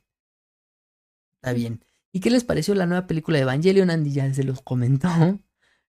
Y, y ahí chécatela, porque si repetimos la respuesta nos vamos a llevar otros 30 minutos. Otros 30 minutos. Sí, no, pero muchísimas gracias Sergio por tu comentario, se te agradece bastante. Mario Alberto Rodríguez Barbosa al pie del cañón, como siempre nos dice, como siempre me gusta mucho su podcast, siempre lo espero, lo disfruto, estoy atento a todo, lo espero, cuánto anime hasta ahorita comenté, lo escuché desde que salió, saludos, voy a unirme a su grupo de WhatsApp, comentar ahí también. Saludos a los dos, cuídense mucho. Muchas gracias, mi buen Mario. Y gracias también por estar aquí esperándonos tres semanas en lo que salió el podcast pasado, ¿no? Ay, sí, perdón, pero gracias. Eh, Santiago Rosas Johnson nos dice, de parte mía le pido una disculpa Andy San, en el podcast pasado no sabía qué decir puesto que no sabría describir lo que significa su sonrisa en este podcast. De nueva cuenta, besos de parte de los Andy fans y muchos abrazos. Ay, disculpas de qué, discúlpenme a mí, soy muy torpe para hablar. para hablar. No, de verdad, muchas gracias. Y no, sin pena, todo, todo bien. Eh, también Santiago Rosas nos dice, este podcast nunca dejó de sorprenderme, me encanta su dinámica de conversación y aprecio mucho la lectura de los comentarios. Excelente forma de terminar la segunda temporada. Espero con ansias la tercera y vemos qué le deparará el futuro a este podcast. Pues ya estamos aquí ya en la tercera, mi buen Santiago. Sí, ya estamos en el futuro. Les he tomado gran afecto moral a ambos. Les deseo una bonita semana. Espero se encuentren bien de salud y como siempre, mucha suerte les deseo. Gracias igual, espero que todos tengan una linda y excelente semana. Les agradezco mucho sus comentarios y pues no queda más que pedirles que siempre estén aquí con nosotros acompañándonos porque este podcast es para ustedes. Ya saben que el podcast, las noticias de anime y todo esto pues este está disponible en el canal de YouTube Multianime Espacio Plus. Ahí se pueden suscribir o le pueden dar ahí like o lo que sea. Ahí van a encontrar este la mayoría de nuestros contenidos que son así de de audio o de video. En Twitter estamos como multi-anime. Pueden encontrar todas las notas de anime. También noticias como de otras cositas interesantes que nos vamos encontrando por ahí. En Facebook y en Instagram estamos como siempre multianime.com.mx. De igual manera ahí se comparten las notas de noticias, de anime, de cosas geek, de videojuegos y todo lo demás. Y en Spotify ya saben que también nos pueden encontrar, así como en otras plataformas que tienen disponibles formatos de podcast. Como multianime ya llevamos una, dos y llevamos empezando la tercera temporada. Y no se olviden de visitar el blog multianime.com.mx, donde de igual forma ya están más a detalle todas las notas, comunicados, cosas geek, de tecnología, videojuegos y anime.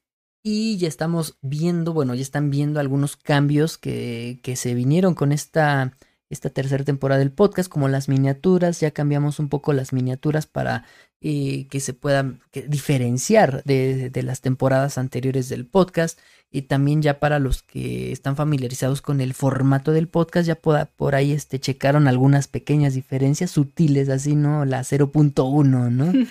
Una pequeña diferencia. Eh, y pues esperemos que, que les siga gustando este podcast. Como dice Andy, este podcast a final de cuentas es, es para ustedes, ¿no? Dale, pues entonces les agradezco y nos vemos aquí el próximo lunes. Yo soy Andy. Y yo soy Alex. Y nos vemos. Cuídense. Hasta la próxima. Hasta la próxima. Recuerda visitarnos en nuestro sitio web multianime.com.mx y en nuestras redes sociales como Facebook y Twitter.